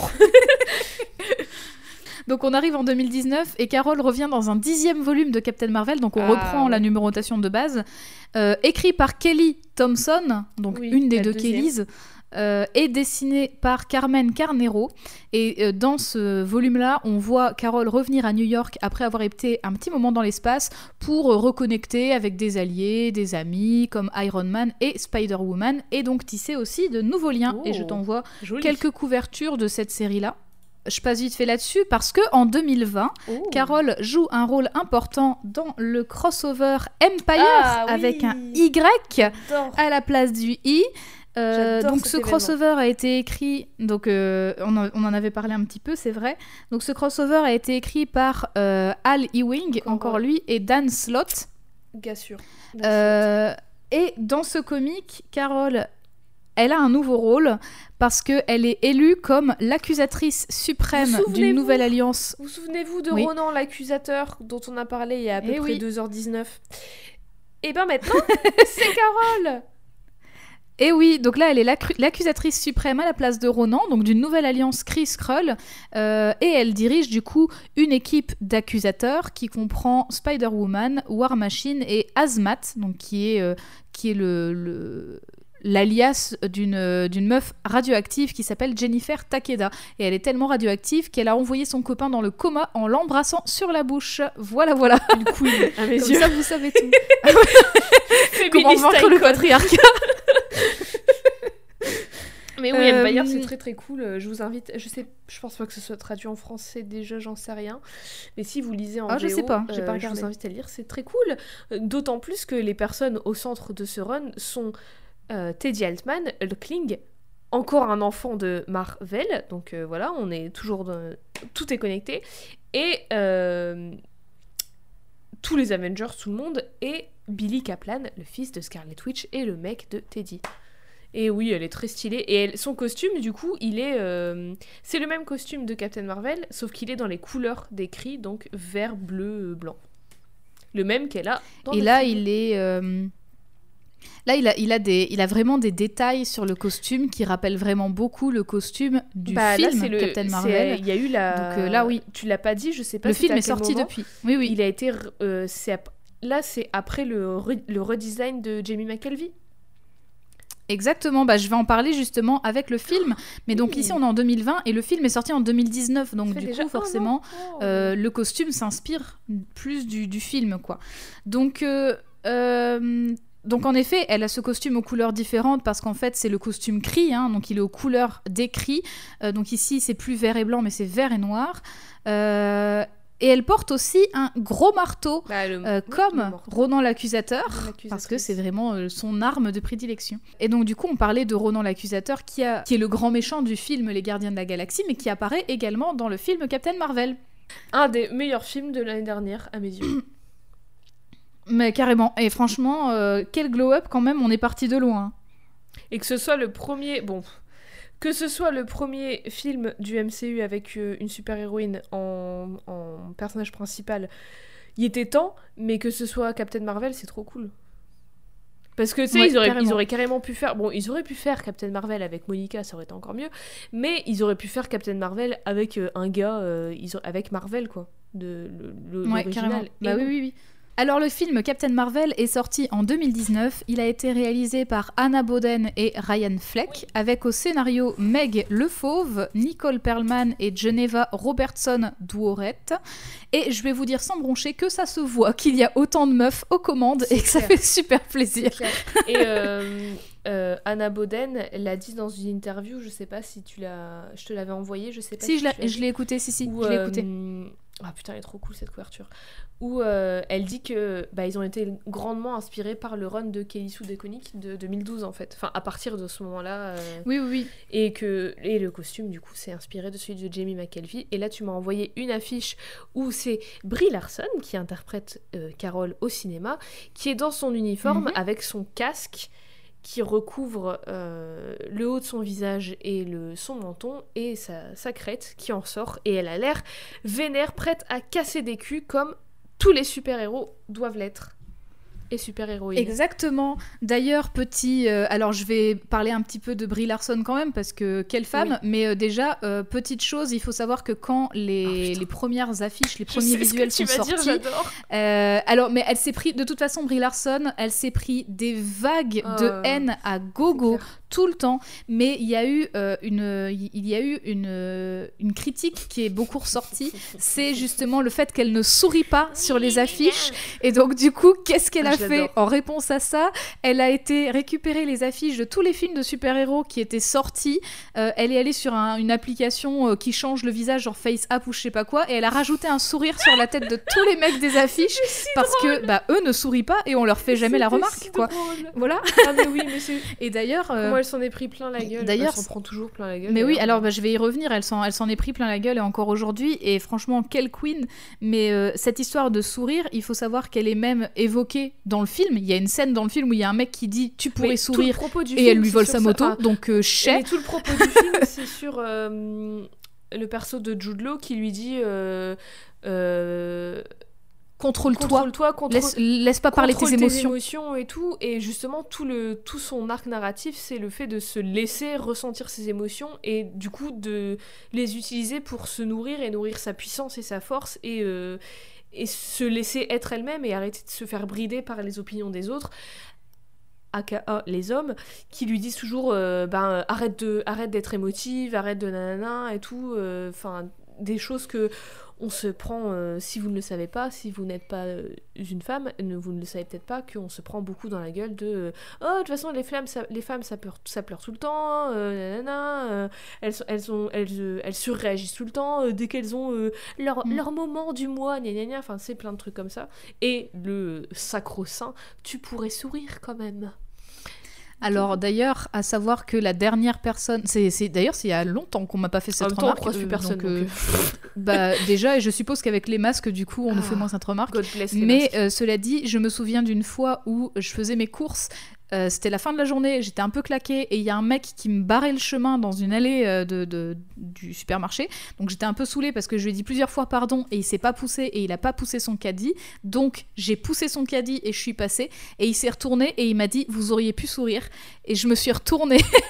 je crois que j'ai jamais gueulé aussi fort sur un gars dans un magasin. Voilà, c'est dit. Moi, une fois, un parce de mes que collègues, juste, quand je travaillais... pourquoi euh, tu me dis ça alors que je t'ai demandé de te pousser en fait? Non, mais quel enfoiré. En plus, j'avoue, tu sais, même pas, il, il a une réaction euh, logique. Enfin, tu sais, c'est bizarre de dire ça à quelqu'un. Bah oui, juste Genre, limite, il aurait tu pu s'énerver en en disant bah tu pousses pas mon caddie, tu vois, mais tu me dis pas tu pourrais Trop sourire. chelou. c'est nul. Une fois, c'est quand j'étais, euh, quand j'étais, je travaillais dans un resto, j'étais serveuse et euh, j'étais vraiment au bout de ma vie. C'était un service super loin avec 400 couverts. On était genre trois serveurs, trois serveuses et serveurs. Et euh, j'étais, je prenais ma pause, genre une pause de deux minutes sur un service de 4 heures, tu vois, merci bien. Et du coup, j'étais euh, en cuisine et euh, j'étais sur mon, sur mon portable. Je prenais ma pause et euh, je souris pas parce que je regarde mon téléphone. Enfin, tu vois, je vais pas être hilar en scrollant. Et il y a mon collègue qui rentre dans la cuisine et tout avec des assiettes, machin. Et il me regarde et puis il me fait ça va? Et je fais bah ouais, enfin je suis en pause euh, tranquille quoi, enfin voilà quoi. Et puis il me fait bah tu pourrais sourire quand même quand je te parle. Et je le regarde et je fais bah et toi? Ça va pas, et, non. Genre je le regarde et je fais bah c'est quoi cette remarque? Puis il me fait bah je sais pas et tout. Puis bref on continue. Et puis après je rentre dans la cuisine quand lui prend sa pause et il faisait la gueule, il était fatigué, il en pouvait plus de ce service et tout, c'était la fin. Et je regarde, je fais bah tu pourrais sourire en fait. Et puis il me regarde, il me fait ah ouais j'avoue c'est chiant. je dis bah ouais tu Ah vois bah c'est voilà. chiant. bah oui. Donc, Brie Larson, qui joue le rôle de Carole, ou en tout cas de Verse, comme elle est appelée dans une bonne partie du film. Euh, sachez que Brie Larson est actrice, mais elle est aussi chanteuse et réalisatrice. Euh, elle a joué entre autres, avant ça, le rôle d'Envy Adams dans le film Scott Mhm. Pilgrim, si jamais vous le connaissez, Euh, mais aussi dans pas mal de films depuis 1999. Et elle a à peine un an de plus que moi. Allez, salut Ah, ma crise existentielle se porte bien. à côté de ça, donc je vous rappelle que comme j'ai un an, elle en a deux. Voilà. quelle femme à deux ans. Euh, à côté de ça, quelle femme incroyable. À côté de ça, elle milite pour l'égalité des genres et elle défend activement les droits des victimes d'agressions sexuelles en profitant de sa notoriété. Elle, travaille d'ailleurs en 2018 pour mettre sur pied le mouvement Times Up, qui vise à protéger les femmes du harcèlement et du sexisme. Elle se plaint elle se plaint plus tard de n'avoir été interviewée pour euh, Captain Marvel que par des hommes blancs lors de ses conférences de presse, enfin quasiment que par des hommes blancs, ce qui lui pose problème vis-à-vis de la diversité, et ça a été une des raisons de merde que le, que le film Captain Marvel ait reçu de sales critiques sur le site Rotten Tomatoes avant même que le film ne soit sorti. C'était avant. de merde, mais aussi, euh, bon, très vite fait parce que ça fait vraiment deux heures et demie qu'on parle et, et voilà, mais euh, elle, elle elle s'en est pris plein la gueule par des, pseudo-critiques de ciné qui, en fait, elle avait dit pour parler d'un film d'Ava Duvernay qui s'appelle. Euh, je sais plus comment il s'appelle. Euh, Raccourci dans le temps en français. Qui euh, est une adaptation d'un bouquin, je pense, mais qui raconte l'histoire d'une petite fille, d'une ado noire qui. C'est tout un truc fantastique et tout. Et en fait, elle, elle reprochait le fait que vraiment toutes les critiques qu'elle lisait sur le film, c'était par des mecs blancs qui détruisaient le film et qui comprenaient pas et tout. Et elle disait soit ok tu peux avoir ton avis, mais là le film il n'est pas forcément pour toi, moi, j'ai envie de savoir c'est quoi l'opinion d'une meuf noire, d'une meuf racisée, d'une ado noire sur ce film, tu vois. je dis pas forcément que ton avis et ta critique c'est de la merde, je dis juste que j'aimerais bien avoir plus de diversité dans la critique pour voir les avis de tout le monde et d'autant plus des personnes concernées par un film. Et elle s'en est hmm. pris plein la gueule pour avoir dit ça alors qu'elle a raison. Et c'est pas juste, on veut, elle dit ce qu'elle dit, c'est pas genre on veut plus du tout de critiques mec blanc, mais on veut des critiques de tous les horizons, de toutes les voix, de tous les avis et tout. Et oui, il y en a, mais il faut aller chercher tellement loin pour trouver celles des personnes concernées, des personnes racisées, des meufs, par rapport aux mecs blancs, que ben elles sont invisibles de ouf et du coup elles s'en est pris plein la mm. gueule pour ça. Et c'est un peu euh, la même chose qu'on reproche à Carol Danvers de prendre la place d'un mec de Captain Marvel ou de prendre la place d'un film d'un super-héros qui aurait pu avoir son film à lui alors que bah elle a rien à prouver à personne et une meuf qui est euh, en tête d'affiche d'un film ça prend pas la place d'un autre mec ça fait juste plus de place tu vois c'est genre, t'as une table. Déjà, et puis en plus. Euh, pour reprendre cette fameuse analogie de avoir euh, une place à la table que les Américains, ils aiment bien avoir, c'est pas tu prends la chaise de quelqu'un d'autre, c'est tu rajoutes une chaise, en fait, tout simplement. Mm. Mais déjà, et en plus, le pire, c'est que la critique de euh, ouais, euh, j'aurais préféré voir un film Captain Marvel avec le premier Captain Marvel. Excuse-moi, mais faut arrêter un peu les conneries. Personne le connaît. Bah oui. Enfin, euh, ça fait ça fait des années qu'il n'existe plus. Il est mort du cancer. Donc du coup, franchement, mais c'est bon quoi. Il y en a. Enfin, merde. Bref, bien entendu, les ouin ouin ont trouvé plein d'autres raisons à chier de se plaindre du film. genre, ne cachez pas votre sexisme. Hein. On sait bien que vous supportez pas le fait de voir une super héroïne au centre de l'attention. Euh, si ce n'était que ça, mais Brie Larson s'est bien entendu euh, fait harceler par euh, ces mêmes moins qui n'ont que ça à foutre de leur vie. Et, fun fact, du coup, en 2019, Brie Larson devient rédactrice ah, invitée pour le magazine Stylist, mmh. et j'ai trouvé justement que ça rappelait vachement le travail d'éditrice de Carole dans Woman ah, Magazine. Je trouve ça trop bien. Bref, revenons-en à Captain Marvel, le film, pour celles et ceux qui ne l'auraient pas vu, je vous en résume le plot quand même, mais on vous invite à le voir.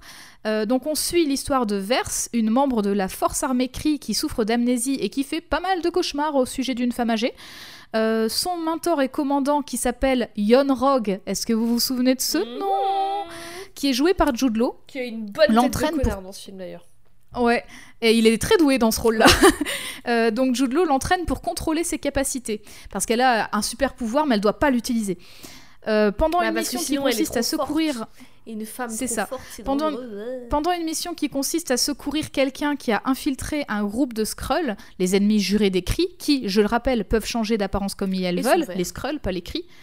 Euh, et qui sont verts. Vert s'est capturée et elle se retrouve plus tard expédiée à Los Angeles sur Terre, bien entendu, euh, selon euh, des souvenirs étranges dans sa mémoire. Donc elle suit ses souvenirs et voilà, elle va, ça va lui permettre d'avancer dans son histoire. Entre autres choses, elle va tomber sur Nick Fury et Phil Coulson du Shield pour, pour celles et ceux qui connaissent. Et en fait, elle va partir en quête avec ses souvenirs euh, de qui elle semblait être finalement à la recherche de son passé.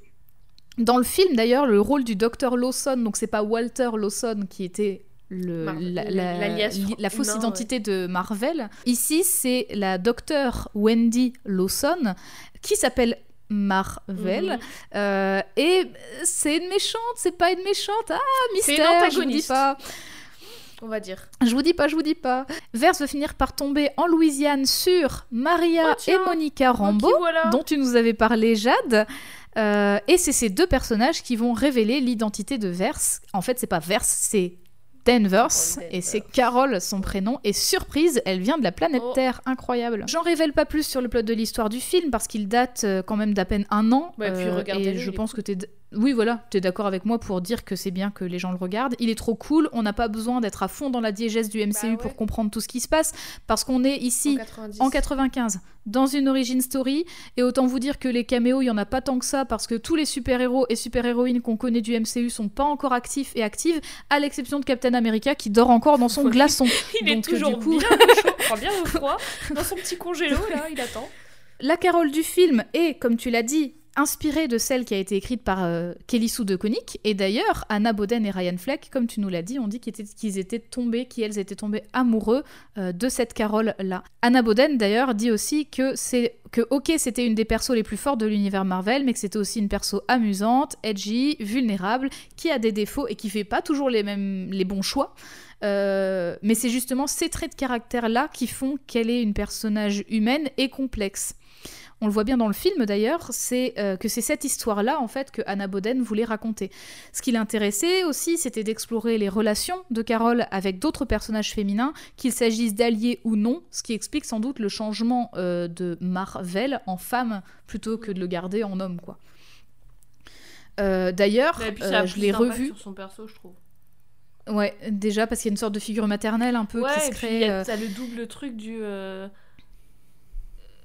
Parce que si elle avait été la seule femme vraiment avec. euh, à part Maria, mais la, la, la seule femme avec. Si euh, les, toutes les meufs elles avaient eu le même point de vue, ça aurait été critiqué aussi et ça aurait pas été une bonne représentation bah, des, des, des femmes tout simplement. Et euh, le fait que Marvel elle ait une, elle ait une autre.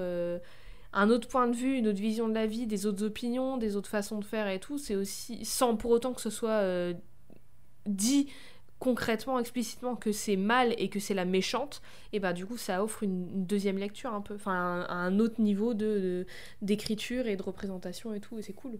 Donc au sujet de l'uniforme pardon de Carol dans le film, il est basé donc sur celui euh, designé par Jamie McKelvey en 2012, euh, qui est lui-même plus ou moins basé sur un uniforme de pilote. Ce qui est intéressant dans cette création, c'est qu'en fait c'est Kelly Sue DeConnick qui a demandé ce costume, donc en 2012 quand elle a commencé à travailler sur sa run, euh, et elle a apparemment presque dû payer de sa poche pour euh, le taf parce qu'en fait elle aimait pas les designs que Marvel lui proposait.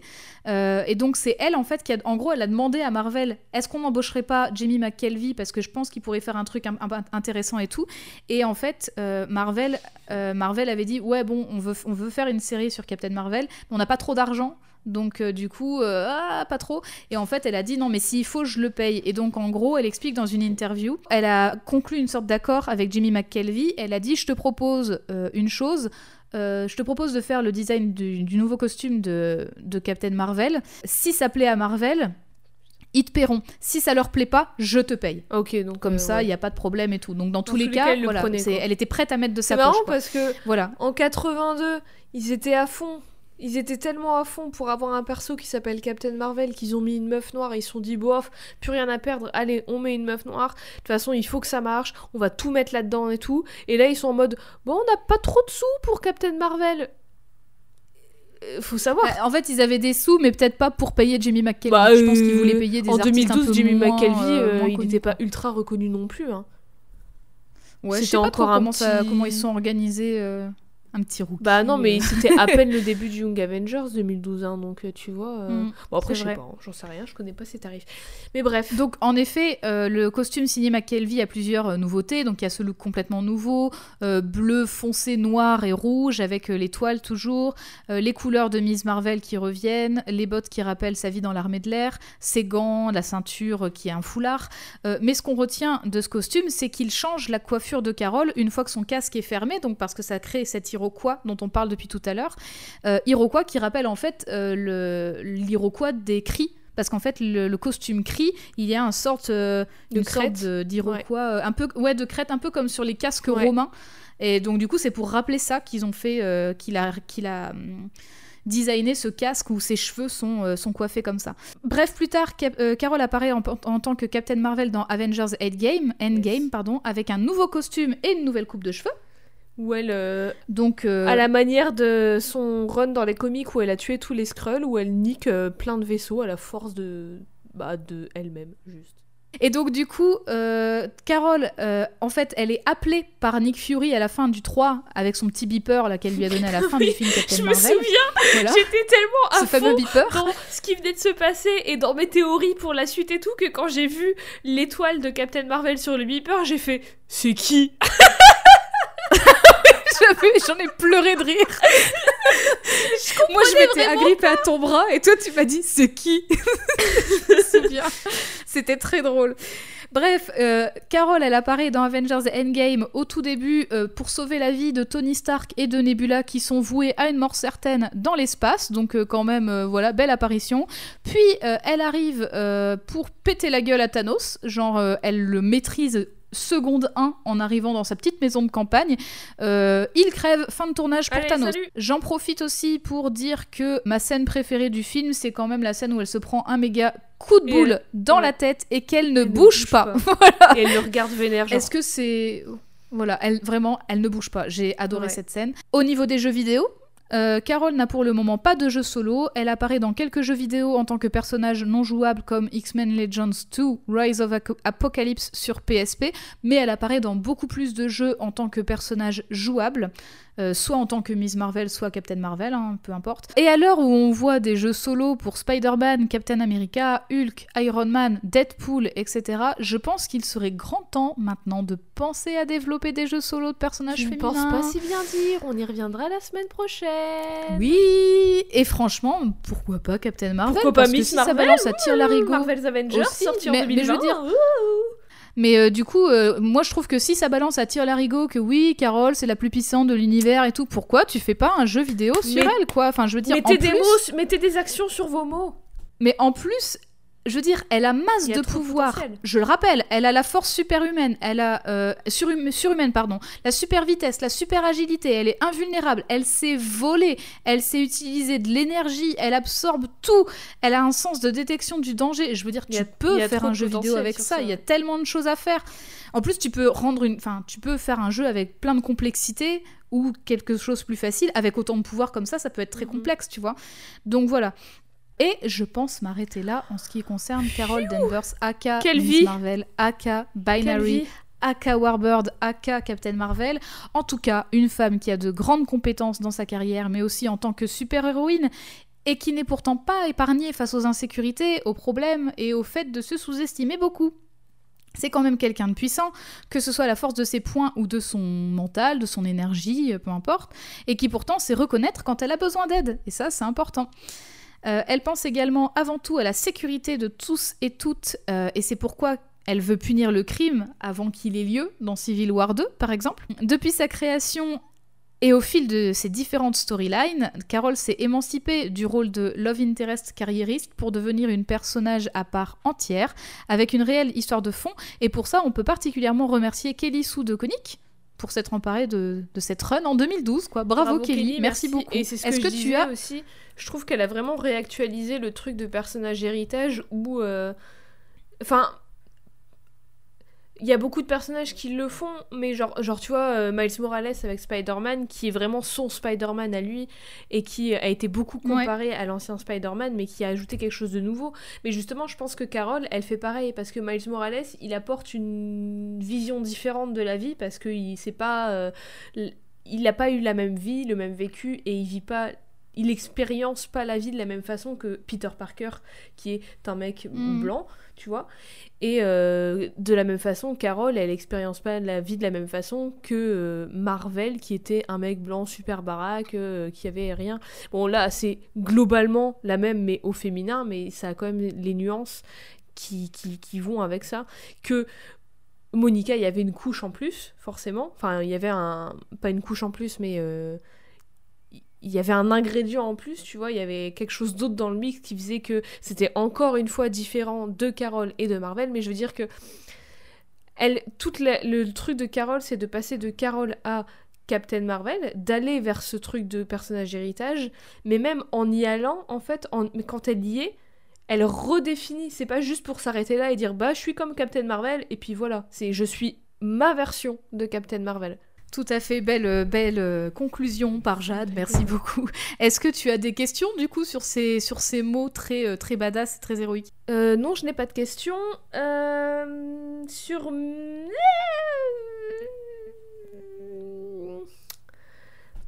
2019, parce que c'est l'année Oh, en pour le est sorti le film. Je vais lui mettre. J'aurais pas dû dire 2019. je vais lui mettre 1979. Parce que Ah elle est super cool, mais comme on a dit tout le long, déjà il y a tout la storyline immonde de Marcus, je c'est impardonnable pour moi, Elle est horrible celle-là. hein. Euh, Ah mais c'est pas de sa faute à oui, elle. non hein. mais c'est pas de sa faute à elle, mais ça rentre dans le personnage. Et euh, si elle pouvait ne pas exister, ça serait bien. Et il y a aussi ce truc de euh, même si je, je- je l'adore et tout, on en a parlé un peu avec Civil War 2. Et je pense qu'elle pourrait être un peu plus nuancée parce qu'elle est très euh, tous les moyens sont bons pour arriver à mes fins et même même si tes fins c'est protéger les autres, c'est faire le bien et tout, même enfin tous les moyens sont pas forcément bons, tu vois. Et du coup, ça peut Ouais, ouais, ouais. mener à des trucs pas ouf et des, des, des, des, hum, décisions pas forcément bonnes, même si la fin, elle sera euh, pour toi ta vision de la justice. Et du coup, il y a ce truc qui que je suis pas forcément euh, à fond avec.